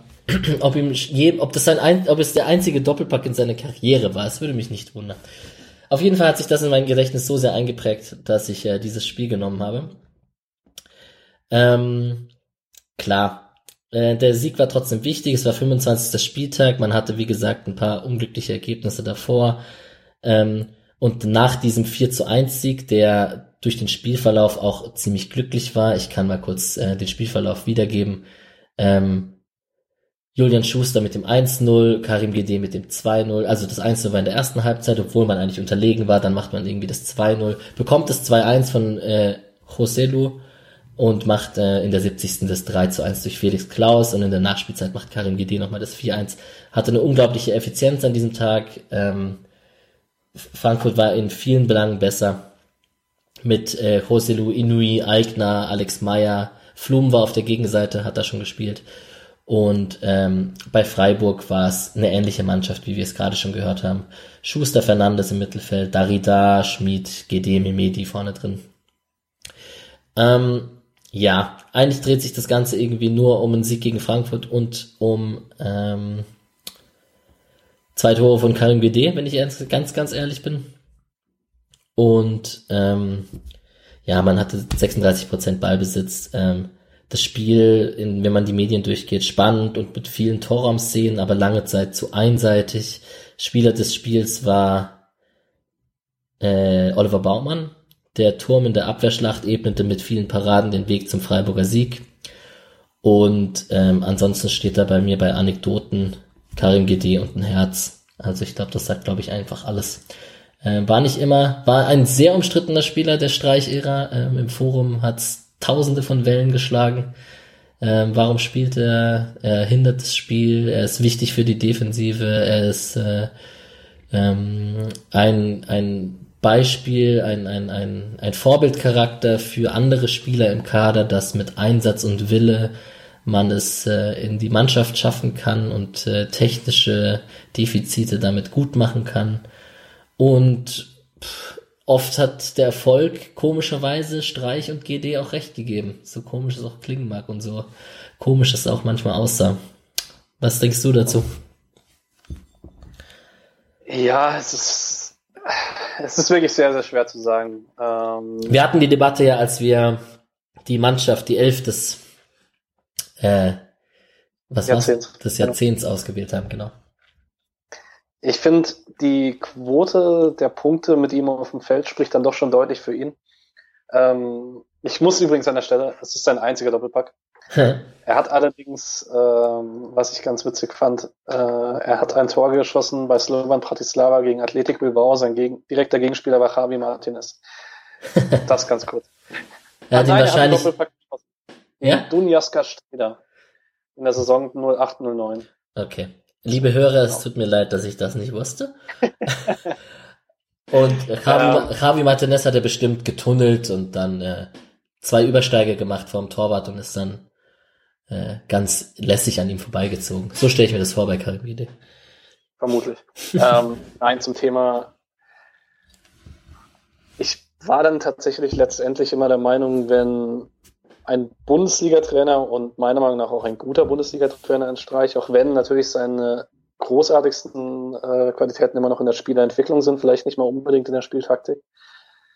Aber wenn jemand wie er Woche für Woche die Vorteile von GD sieht, dann ist es einfach nicht an mir, das über die Maße hinaus zu kritisieren. Natürlich kann ich sagen, okay, ich hätte lieber ich weiß gar nicht, wer zu der Zeit damals oft Konkurrent war, aber natürlich hätte ich oft lieber jemand Spielstarken da gesehen. Gerade im Abstiegsjahr dann später mal Maximilian Philipp oder sowas neben Mimedi statt GD, aber letztlich muss man halt sagen, ich bin halt kein Bundesliga-Trainer. Ganz einfach.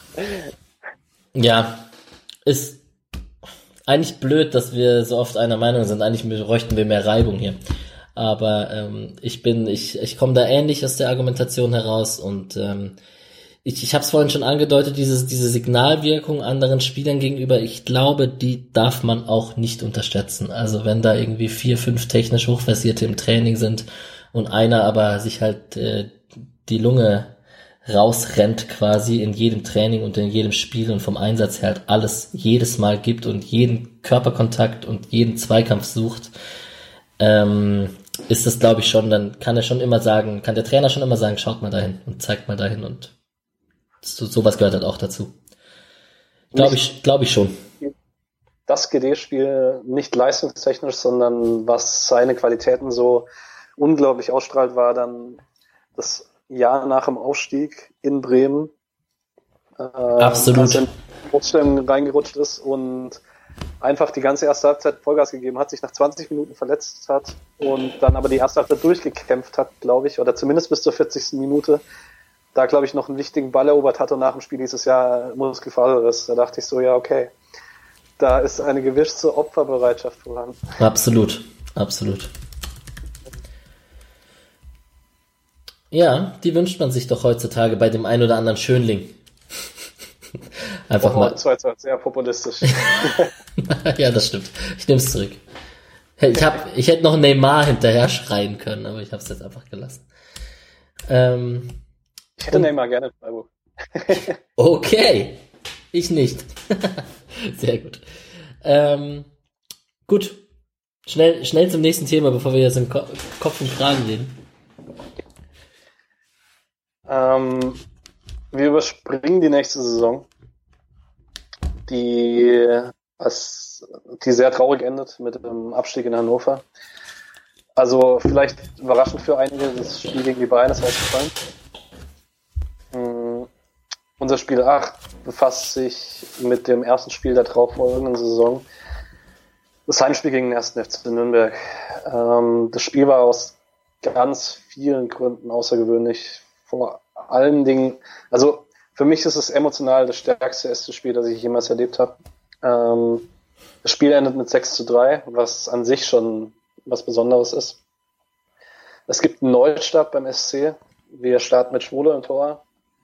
Ähm, Mensur Mulches Kapitän, das hatte ich auch gar nicht mehr auf dem Schirm. Also er ist halt Ersatzkapitän nach Schuster.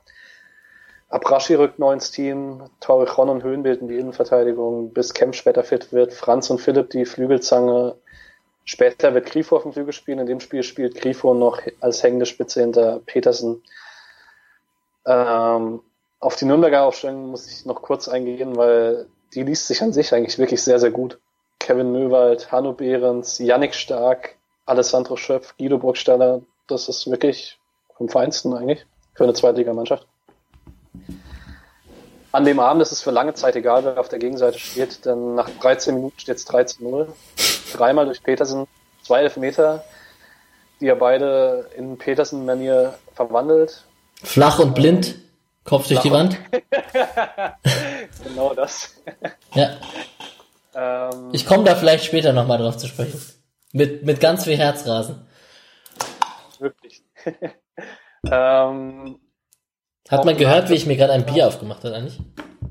Also ich hab's gehört. Ha, dann haben es die Hörer auch gehört. Ist okay. Ich, Transparenz, weißt du, habe ich doch gesagt. Ist Freitagabend. Stimmt. Ähm, ja, Mike Franz trifft gegen seinen Ex-Verein zum 4-0.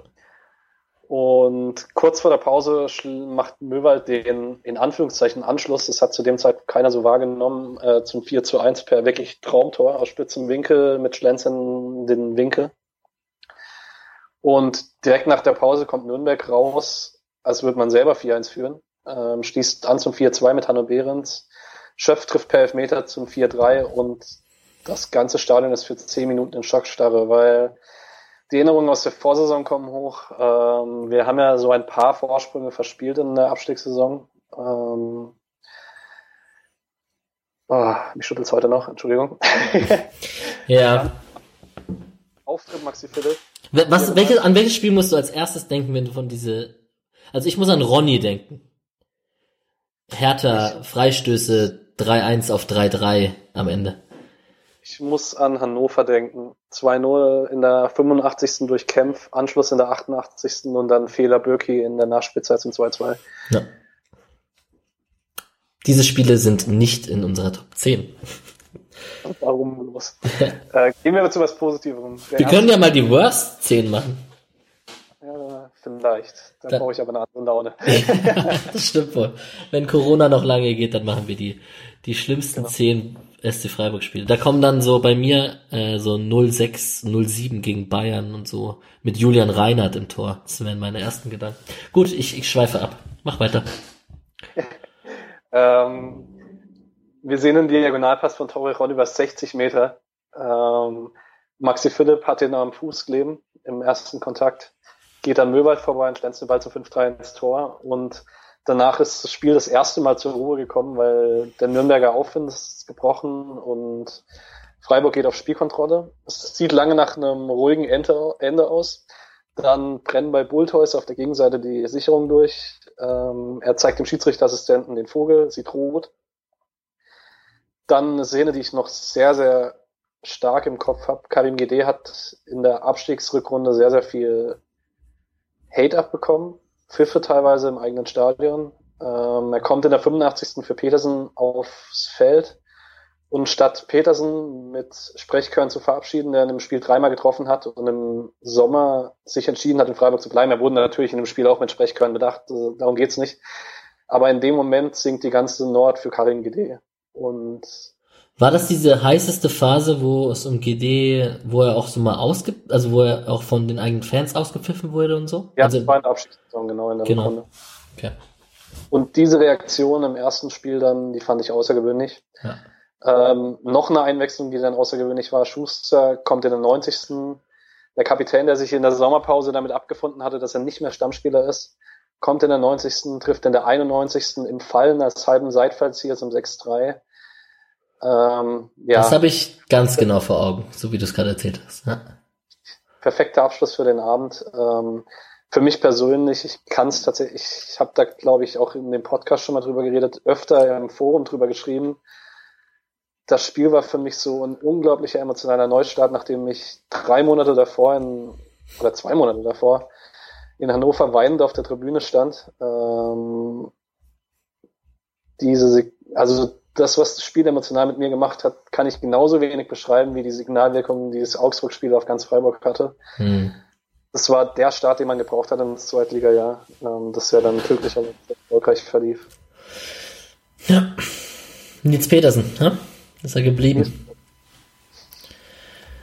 Ja, das, der ganze Sommer war eigentlich toll. Also viel schöner hätte man sich von einem Abstieg nicht erholen können. Die, diese Signalwirkung, die Petersens Verbleib gesendet hat, ähm, eigentlich so das einzige Negative, an das ich mich erinnere, nach den allerersten Transfermeldungen Schmied äh, Sorg war eigentlich der späte Abgang von Felix Glaubens. Da sah es ja lange so aus, als würde er bleiben. Aber alles andere war, finde ich, echt okay. Dann Grifo sofort eingeschlagen, Aprashi sich sofort ins Herz von allen ähm, beziehungsweise gebissen. Ja. Ja. Ja, Amir Brashi ist auch einfach ein, cooler Typ. Auf jeden Fall. Ähm, ja. Neun Tore Wahnsinn. Schreibt der Fokus.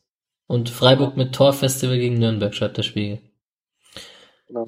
Ja. Ich habe hier noch geschrieben, Dämon besiegt. Das war vor allen Dingen dieser Dämon, dass man nach dem 4 zu 3 nicht eingebrochen ist, wie man es im Jahr davor war, sondern die Mannschaft war emotional stark. Das Mhm. hat sich dann auch durch die Zweitligasaison gezogen, auch durch die kleine Krise. Ja, war ein Start nach Maß für diese Saison. Und ähm, wenn du nichts mehr da hinzuzufügen hast, würde ich direkt weitermachen, weil wir in der Saison bleiben. Ja, gerne. Genau, weil du warst am ersten Spieltag der Zweitligasaison 15-16 dran. Ich bin am 25. dran. Und obwohl es der 7. März ist, fällt viel Schnee in Freiburg. Und ähm, erstmal bei der Recherche zu diesem Spiel, also ich kann es vorwegnehmen, ich glaube, die, die Fans, und so lange ist es jetzt auch nicht her, wissen, äh, ich rede Zweitliga ähm, 15-16 natürlich von dem 2 zu 1 gegen die, den, gegen Krösus aus Leipzig. Die Schneeschlacht. Wie schreibt der ähm, Freiburg gewinnt die Schneeballschlacht gegen Leipzig. Ähm, ja, bei der Recherche, das erste, was ich dachte, war, okay, krass, das war wirklich zweite Liga 15-16 mit RB Leipzig. Also, das ist nicht wie Hoffenheim vor 10, 11, 12 Jahren, sondern es ist einfach wirklich das RB Leipzig 15, 16 aufgestiegen ist und jetzt mit um die Meisterschaft mitspielt. Das ist schon, äh, hat, wurde mir da nochmal vor Augen geführt. Ja, das haben sie sich natürlich sehr, sehr gut erwirtschaftet, von klein aufgebaut. Ähm, total bewundernswert, wie Leipzig innerhalb von vier Jahren zum kleinen, vom kleinen Zweitligisten zum großen ist. Okay. Aber, aber meine Polemik bei Neymar und Schönling beanstanden. Ja, ja, ist klar. Ähm, gut. Diese Diskussion könnt ihr bei Polykick zuhören oder so. Nein, Quatsch. Ähm, nee, ist ja klar. Ähm, vor allem war es natürlich auch aus dieser Perspektive schön, dass man 2 zu 1 gegen Leipzig gewonnen hat. Am Ende übrigens äh, auch Meister wurde der zweiten Liga und Leipzig als Zweiter aufgestiegen ist. Ähm, ja, was gibt's dazu zu sagen? GD Niederlechner im Sturm. Was lachst du? Ich habe gesagt, so viel gibt's dazu zu sagen. Zu diesem Spiel? Zu diesem Spiel. Ja. Ja, also erst stand ein Spielabbruch auf der ähm, stand zur Debatte. Äh, in Freiburg sind lauter freiwillige Helfer mit Schubkarren und irgendwelchen äh, Schaufeln immer wieder hingekommen und haben äh, Sachen weggefegt. Ähm, Alexander Schwolo als Spieler des Spiels. Vielleicht erzähle ich erst kurz, dass Vincenzo Grifo das 1-0 in der zehnten Minute gemacht hat. Äh, Dominik Kaiser, der Ur-Leipziger, der einer der echten, richtigen Bullen damals, der hat das 1 1 gemacht in der 56. Minute. Und Florian Niederlichner in der 68. Minute das 2 zu 1 nach Vorlage von einem eingewechselten Nils Petersen. Ähm, ja, wenn man sich die Leipziger Mannschaft anschaut, also vor allem so Pausen, Sabitzer, Forsberg waren da schon drin in der Mannschaft. Ein Orban, ein Orban auch, ein Gulaschi auch. Klostermann und Halstenberg, Halstenberg übrigens auch. Das, das wird mir jetzt erst bewusst. Genau, ähm, der mit der inzwischen bei spielt. Genau. Also das ist schon eine klasse Mannschaft. Aber ähm, ich habe mir die Pressekonferenz vorhin nochmal angehört. Ralf Rangnick hat natürlich auch zu beanstanden gehabt, dass dieses Spiel keine normalen Verhältnisse hatte und dass man das nicht bewerten kann und so weiter und so fort. Ja, deswegen ähm, haben sie in der Hinrunde gegen uns gewonnen. Genau. Okay.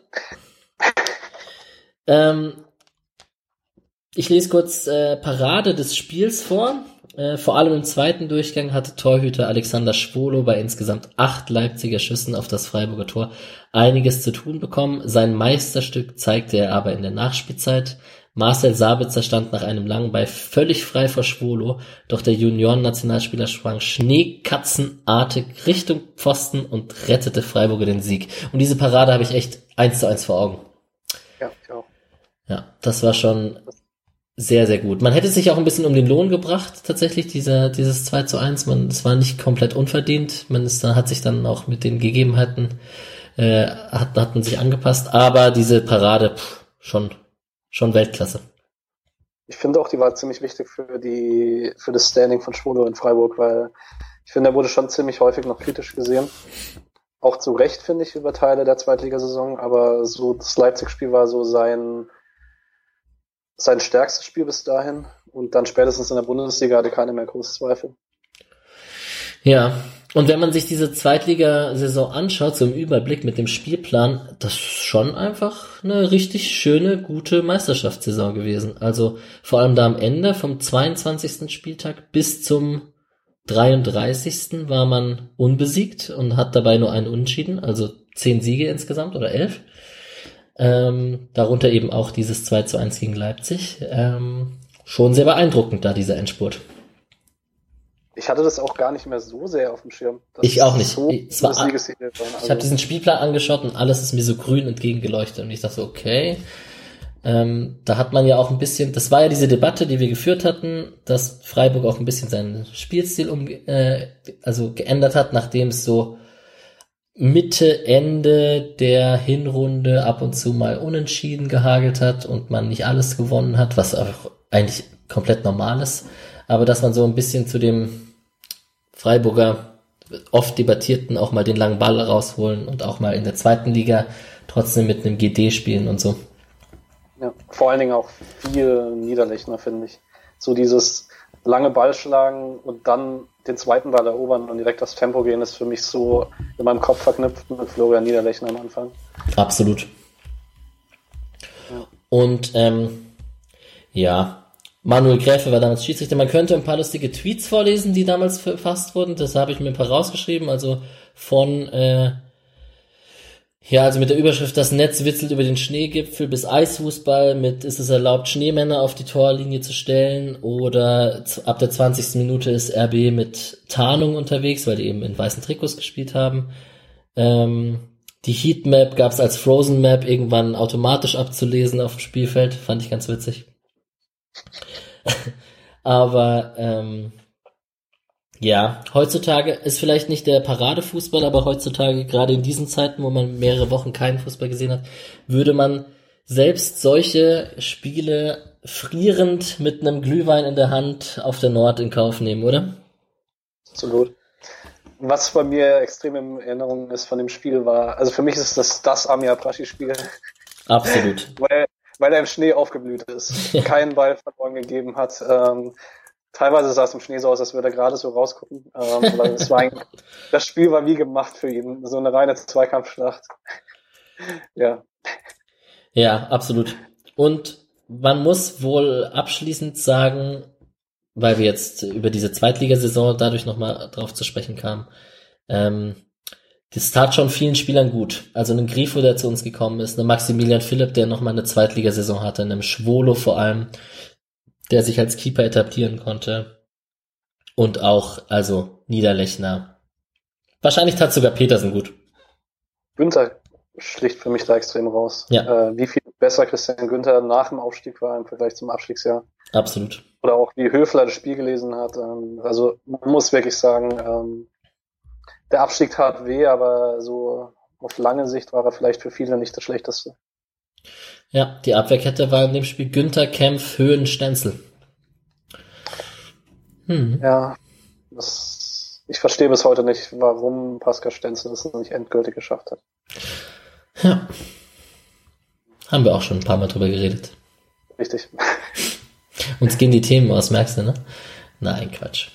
Bist du wie ein altes Ehepaar? genau, genau. Immanuel Höhn immer noch bei Darmstadt? Ja, richtig. Okay. Ja, auf jeden Fall Stammspieler und. Nee, stimmt doch gar nicht, der ist doch gewechselt, oder? Nein, das ist in Darmstadt. Okay. Dann hatte ich einen anderen. Ah, ich hatte, ich hatte Föhrenbach im Kopf gleichzeitig. Genau. Okay. Und wer fleißig mitgezählt hat, hat äh, weiß, dass ähm, wir neun Spiele besprochen haben und jetzt zum zehnten kommen. Übrigens interessant, ich, ich glaube, ich würde schätzen, ich habe eher so die Mainstream-Spiele genommen und du hast eins, zwei nischigere genommen. Glaubst du auch? Ich bin mir nicht ganz sicher. Ähm, kommt jetzt drauf an, also das. Wobei mein 1 zu 4 mit Frankfurt ja gleich auch. als erstes reserviert, das wäre sonst bei mir auch drin gewesen. Okay. Ähm, und sonst ist es tatsächlich so, ähm, das Spiel gegen Leipzig war ich sehr, sehr kurzfristig nicht im Stadion. Ähm, Mainz war ich eben nicht im Stadion und bei mir war halt diese strenge Voraussetzung, ich wollte nur Spiele nehmen, die ich live gesehen habe und mhm. deswegen, ja. Das ist bei mir nicht so, weil ich zum Beispiel das, das nächste und letzte Spiel habe ich tatsächlich in der Tante Kete geschaut, in der Freiburg Bar in Berlin und ähm, mit meinem damaligen Fußballtrainer aus der Freiburger Umgebung, der mich besucht mhm. hat in Berlin und lustig halt auch noch mit einem Fußballtrainer. Und wir reden, natürlich, wir haben gerade über eine Schneeschlacht geredet, wir reden über die nächste Schneeschlacht. Ähm, die unfassbare Aufholjagd in Köln am 10. Dezember 2017, der 15. Spieltag der Saison 17-18. Und ja, das habe ich mir vorhin zweimal hintereinander noch gegönnt. Das gibt's auf der Zone und als YouTube-Video und habe mir das ganz genüsslich nochmal von vorne bis hinten reingezogen. Was ist deine erste Anekdote, wenn du an dieses Spiel denkst? Meine allererste Anekdote. Äh, deine erste Erinnerung. Warst du im Stadion? Nein, nein, nein, nein. Äh, Jorik Grave, glaube ich. Jorik Grave? Ja, ist für mich, ich weiß nicht, äh, natürlich, äh, Petersen, die, das Comeback, aber das Comeback ist in meinem Kopf sehr, sehr eng mit Jorik Grave verknüpft und auch immer so ein bisschen mit der Traurigkeit, dass es nicht bei uns geschafft hat. Absolut. Komme ich gleich drauf. Ich erzähle kurz den Spielverlauf und ähm, sehr gut, dass du da Juri Grave nochmal ins Spiel bringst. Denn äh, der geht vielleicht in dem ganzen, wenn man sich nur den Spielverlauf und so anschaut, ein bisschen unter. Das stimmt schon. Ja, Äh, Köln, Freiburg, genau das gleiche wie bei Leipzig vorhin. Schneechaos, rote, rote Linien auf dem Platz übrigens für mich. Und ich gehe da ganz transparent mittlerweile um. Ist ein Traum, wenn man in einer Kneipe sitzt, ähm, eine schlechte Auflösung auf dem Bildschirm hat oder auf der Leinwand und eine leichte Rot-Grün-Schwäche hat. Ähm, puh. Ähm, lass mal eine Mannschaft noch irgendwie grüne Trikots, rote Trikots haben oder noch irgendwie weiße überm Schnee oder der orangene Ball auf dem grünen Rasen und so. Ein Traum, kann ich euch sagen. Ist echt richtig, richtig gut und durchdacht gemacht. Wie dem auch sei. Ähm, ich, es, ich weiß, es gibt diesen einen da draußen, der meine Leiden teilt. Es, es muss ihn geben. Genau. nee, auf jeden Fall ähm, gleiches äh, Prozedere wie, in, äh, wie gegen Leipzig. Ähm, krass wie Schnee, Spielabbruch stand auf der Kippe. Sie haben trotzdem angefangen zu spielen. Ähm, Freiburg hatte diese schönen äh, halb lilanen Camouflage-Trikots mit dem Schwarzhaltmuster, ähm, die ich mir übrigens, das ich mir übrigens danach gekauft habe, aufgrund dieses Spiels. Das habe ich immer noch in meinem Schrank. Mit wem beflockt? Äh, ohne Flock, tatsächlich. Okay. Ohne Flock. Und äh, man kam dann irgendwann in das Alter, wo man den den Personenkult nicht mehr mitgemacht hat, obwohl eigentlich ist das auch Quatsch. Hm. Was ist dein aktuellstes Trikot? Ähm, Siehst du? ich habe mir lange überlegt, das für diese Saison zu holen, habe es aber nicht getan. Ähm, das aus dem Aufstiegsjahr mit Vincenzo Grifo. Ich habe auch, Ja, ich genau. habe das von diesem Jahr, aber auch ohne Flock. Hm. Naja. Ähm, Aber nein, es ist mein aktuellstes. Entschuldigung. äh, EM 2016, Jerome Boateng. Aber Okay, okay, einfach okay. nur, weil gegen Alexander Gauland. ja, okay, verstehe, verstehe. Ja, das ist ein guter Grund. Auf jeden Fall. Den unterstreiche ich an dieser Stelle. Zu 100 Prozent. Genau. Was ist passiert? Der SC kam mit den Bedingungen so mal gar nicht klar. Ähm, achte Minute Lukas Klünter, 16. Minute Girassi. Ähm, dann zu diesem 2 zu 0 muss man sagen, Julian Schuster hat das Foul verursacht. Ähm, richtig dummes Foul an der Strafraumkante in der 16. Minute und besagte Julian Schuster wurde tatsächlich auch in der, also in der 17. Minute wurde Philipp Lienhardt für Stanko ausgewechselt und in der 18. Minute wurde taktisch Julian Schuster für Tim Kleindienst ausgewechselt. Also Doppelwechsel 17. und 18. Minute, kurz nach diesem verursachten Elfmeter. Da war Streich nicht so happy mit Schuster und im Nachhinein war das auch, also nicht ganz so schlimm wie bei Hedens dort, aber auch so ein bisschen das Anfang vom Ende. Oder wie hast du das in Erinnerung? Ja, tatsächlich äh, finde ich sogar, wenn ich es richtig in Erinnerung habe, ein bisschen zu spät das Anfang vom Ende. So gerne wie ich Julian Schuster habe, ähm, hatte sich das schon in der Hinrunde zuvor ein bisschen angedeutet, dass das Tempo einfach gefehlt hat für Erstliga-Fußball und in dem Spiel durch die Bedingungen war es dann nochmal potenziert und dann kam Streich nicht mehr drum rum, Schuster rauszunehmen. So wichtig er für die Mannschaft an sich war, rein fußballerisch hat er in der Saison leider nicht mehr viel dazugegeben. Wenn man sich die Aufstellung anschaut, es waren Günther, Lienhardt, Koch, Stenzel, aber eben auch Schuster und Höfler, Haberer, Terrazino, Rave und Petersen. Ja. Und eben, Lienhardt verletzt raus für Stenko. Und besagter Stenko dann mit dem ganz traurigen äh, Spiel, dass er eingewechselt wurde in der 17. und in der 29. auch noch das 13-0 mit einem Eigentor, also verschuldet, es war unglücklich, aber er hat das 13-0 halt mit einem Eigentor gemacht.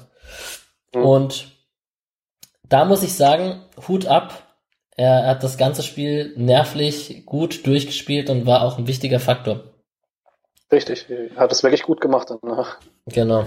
Also das muss man erstmal schaffen, wenn du lange keine Rolle spielst, 17. Minute eingewechselt wirst beim Stand von 2-0 und dann das 3-0 mit Eigentor machst. Also er hat sich sichtlich geärgert, wie man in dem Video sieht, aber er war, ich erinnere mich an viele stabile, sehr gute Aktionen, wichtig im Spielaufbau, ähm, als der SC dann Druck gemacht hat. Ähm, und auch eine Personalie hat wahrscheinlich einfach nicht gereicht, aber wo- wo ich schade fand, dass man nicht mehr von ihm gesehen hat, auf jeden Fall. Ähm, ja, und dann ist das passiert, was keiner für möglich gehalten hat. Also, ich erinnere mich noch, oder man erinnert sich sehr gut, glaube ich, an den Rave-Freistoß, den Petersen am langen Pfosten mit voller Wucht links trifft und das, die Schneeflocken von dem Netz runterfallen und es war so die richtige Wucht und Wille zu sehen. Und äh, dann ging es in die Pause mit einem 3 zu 1 und diese zweite Halbzeit hatte es äh, durchaus in sich. Kurz zur Hintergrundinfo, Köln, katastrophale Saison gespielt, Rutenbeck Premiere, Stöger war weg im Winter, äh, am Ende ist Köln als Tabellenletzter abgestiegen und äh, Freiburg hat eben den Klassenhalt geschafft. Und ja, zweite Halbzeit. Äh, wieder äh, diesmal eine Ecke von Rave, die Haberer äh, reinköpft. Und ähm, dann gab es diese ganz, ganz, ganz wilde Schlussszene. Und da würde ich jetzt doch noch, noch mal gerne die Tonspur anmachen, um da noch mal reinzuhören. Ähm, eine gute Minute.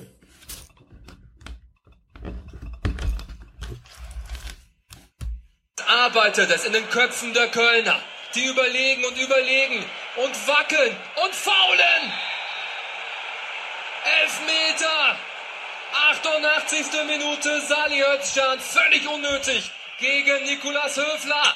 Eiskalt verwandelt von Nils Petersen. Freiburg holt ein 0 zu 3 in Köln auf. Aber noch nicht Feierabend. Nachspielzeit. Girassi im eigenen 16er. Nochmal Elfmeter und das 4 zu 3 für Freiburg. Wieder Petersen 90 plus 5 und danach ist Schluss. Unfassbares Comeback der Freiburger und ein historisches Debakel für den ersten FC Köln bei der Bundesliga-Premiere von Stefan Rutenbeck. Hm. Was soll man dazu auch mehr sagen, ne? Unglaublich, ja. Dieses Also- eine Spiel, das ich gerne nochmal real life sehen würde. Aber ich glaube, die Rechte liegen bei Eurosport. Nicht bei Sky, sonst hätte Sky das bestimmt am Fantag gezeigt. Ja. Liegen die bei Eurosport? Hm, weiß ich gar nicht. Ja, das liegt bei Euro. Ich kann mich noch sehr, sehr gut an die Vorberichterstattung von Sama und Du hast recht. Ja, absolut. äh, ich komme nicht auf Kollegen. Äh, die zwei waren auf jeden Fall toll zusammen. Ja. Naja, auf jeden Fall, man hat am Ende noch im Video gesehen, diesen Jubelsturm, die ganze Mannschaft rennt über, die, über an der Seitenlinie entlang zum, auf die andere Seite des Stadions zu den, zu den eigenen Fans. Äh, Timo Horn, der Torhüter von Köln, schmeißt die Trinkflasche weg, hat fast Tränen in den Augen. Schon äh, sehr krass. Äh, Köln war natürlich dadurch, also gefühlt die abgestiegen, während 3-0 zu Hause gegen Freiburg nicht über die Runden bringt, der und so eine Hinrunde gespielt hat, da, da wird's eng. Aber für die Freiburger natürlich ein, ein Spiel, was auch echt für immer in Erinnerung bleiben wird. Also ein 3-0 drehen als Freiburg habe ich selten. Wahrscheinlich gibt's, gab's, gab's das gar nicht so. Ich weiß es leider nicht. Ganz historisch. Von der Bundesliga sehr, sehr selten. Also, Ja. nee, also eindeutig ein Spiel, das man, glaube ich, als Freiburg-Fan niemals vergisst, wenn man es gesehen hat. Ja, wir haben noch ähm, die Nils Petersen-Debatte, die wir vorhin geführt haben mit ähm, blind und wie habe ich es genannt? Flach und blind und mit dem Kopf durch die Wand einfach hat er wirklich beide auch so geschossen. Ne? Also einmal flach rechts, der Torwart ist nach links, einmal flach links, der Torwart ist nach rechts. Aber richtig hochgeguckt und ausgeguckt hat er ihn auch nicht.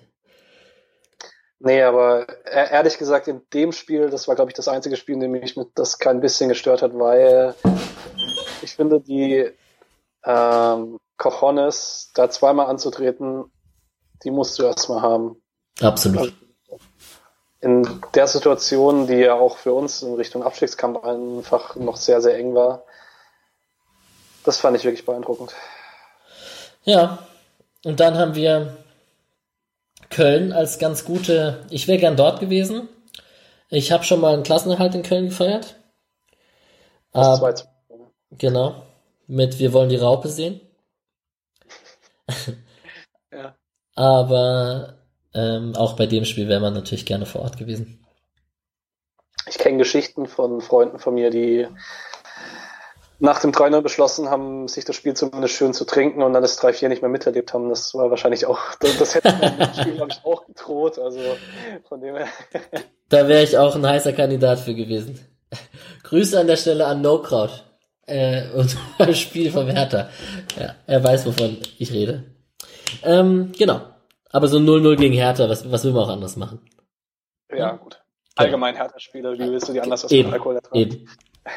Aber das so gesehen, na okay, ich höre auf. Ich wollte jetzt sagen, dass dann passt es wieder zu Berlin, aber es, ich, ich lasse das einfach. Ähm, genau. Das waren unsere zehn Spiele. War echt richtig cool und schön, sich diese nochmal vor Augen zu führen. Wir haben bei unserer Recherche echt viele Spiele rausschmeißen müssen. Ja.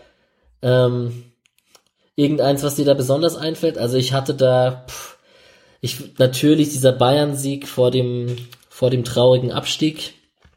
Der fällt einem da als erstes ein, denke ich. Bei mir war es einmal das 3-2 gegen Köln, was kürzlich im, äh, nochmal wiederholt wurde. Mit dem, mit der absoluten Achterbahnfahrt der Gefühle. Ähm, 2-0 Führung, 2-2 Ausgleich, äh, ab 82. bis 88. Höhler scheitert vor dem leeren Tor, nur um kurz danach die Entscheidung zu machen. Ja, ja, ja. Und dann habe ich tatsächlich mit dem Spiel diese Saison gestruggelt, mit dem in Hoffenheim, dem 3-0, weil das für mich die Geburt der Dreierkette war, die funktioniert hat. Ja, Nachdem es die Jahre davor immer so ein bisschen skeptisch war. ja. Wir haben da auch noch, also man hätte noch andere Spiele mitnehmen können. Total. Petersen Hattrick nach einer Einwechslung gegen Frankfurt. Mm. Ich habe auch so ganz komische Erinnerungen, zum Beispiel, ich weiß nicht mehr, welche Saison das war, das muss noch früher gewesen sein, wo Freiburg ganz, ganz, ganz auswärts schwach war und 1 zu 0 in Wolfsburg durch Regi, Regis oder Regi Dorn 1 zu 0 geführt hat. Und ich weiß noch, wie ich so als Kind vorm Fernseher saß, die auswärts schwachen Freiburger haben plötzlich mal wieder ein Auswärtsspiel gewonnen, nach gefühlt einem Jahr oder so. Das vergesse ich auch nicht. Vorlage Tobias Willi. Das, das ist so eines der Spiele, das sich bei mir auch eingebrannt hat, tatsächlich. Lustig, woran liegt das? Das lag an dieser Auswärtsschwäche, glaube ich. Ich glaube auch. Und daran, dass das war ja die historisch schlechte Saison. Man hat da, glaube ich, fünf Punkte gehabt am Anfang. Und dann nach dem 1-0 in Wolfsburg ewig nur verloren. Deswegen war das vielleicht auch nochmal ausstechend. Das kann sein, ja. Ja, und ansonsten habe ich noch ganz viele herbe Niederlagen in meinem Kopf gegen Werder Bremen oder FC Bayern. Vielleicht machen wir ja mal. Wir hatten noch ähm, kurz überlegt im Vorhinein, vielleicht mache ich das einfach in den Abspann, das ist doch sicher ganz lustig, ein Spiel gegen Gladbach aus der Saison 10-11 zu besprechen. Mhm. Ähm, da haben wir 13-0 gewonnen und ein ähm, Nationalspieler Kameruns an der Seite von Samuel Eto'o ähm, wurde etwas belächelt von der Nordtribüne. Ähm, ich glaube, alle wissen, worüber wir reden, oder? Oder soll ich es einfach als Teaser an den Ende, ans Ende der Folge packen? So mache ich das, glaube ich. Ja, ich glaube auch. Also wer es jetzt noch nicht weiß, der. Der hat den SC Freiburg nie geliebt. Genau. Ja, ja, richtig. genau. Genauso wenig wie Marcel Janssen den Fußball. Ganz, ganz genau. Äh, Brücke verstanden.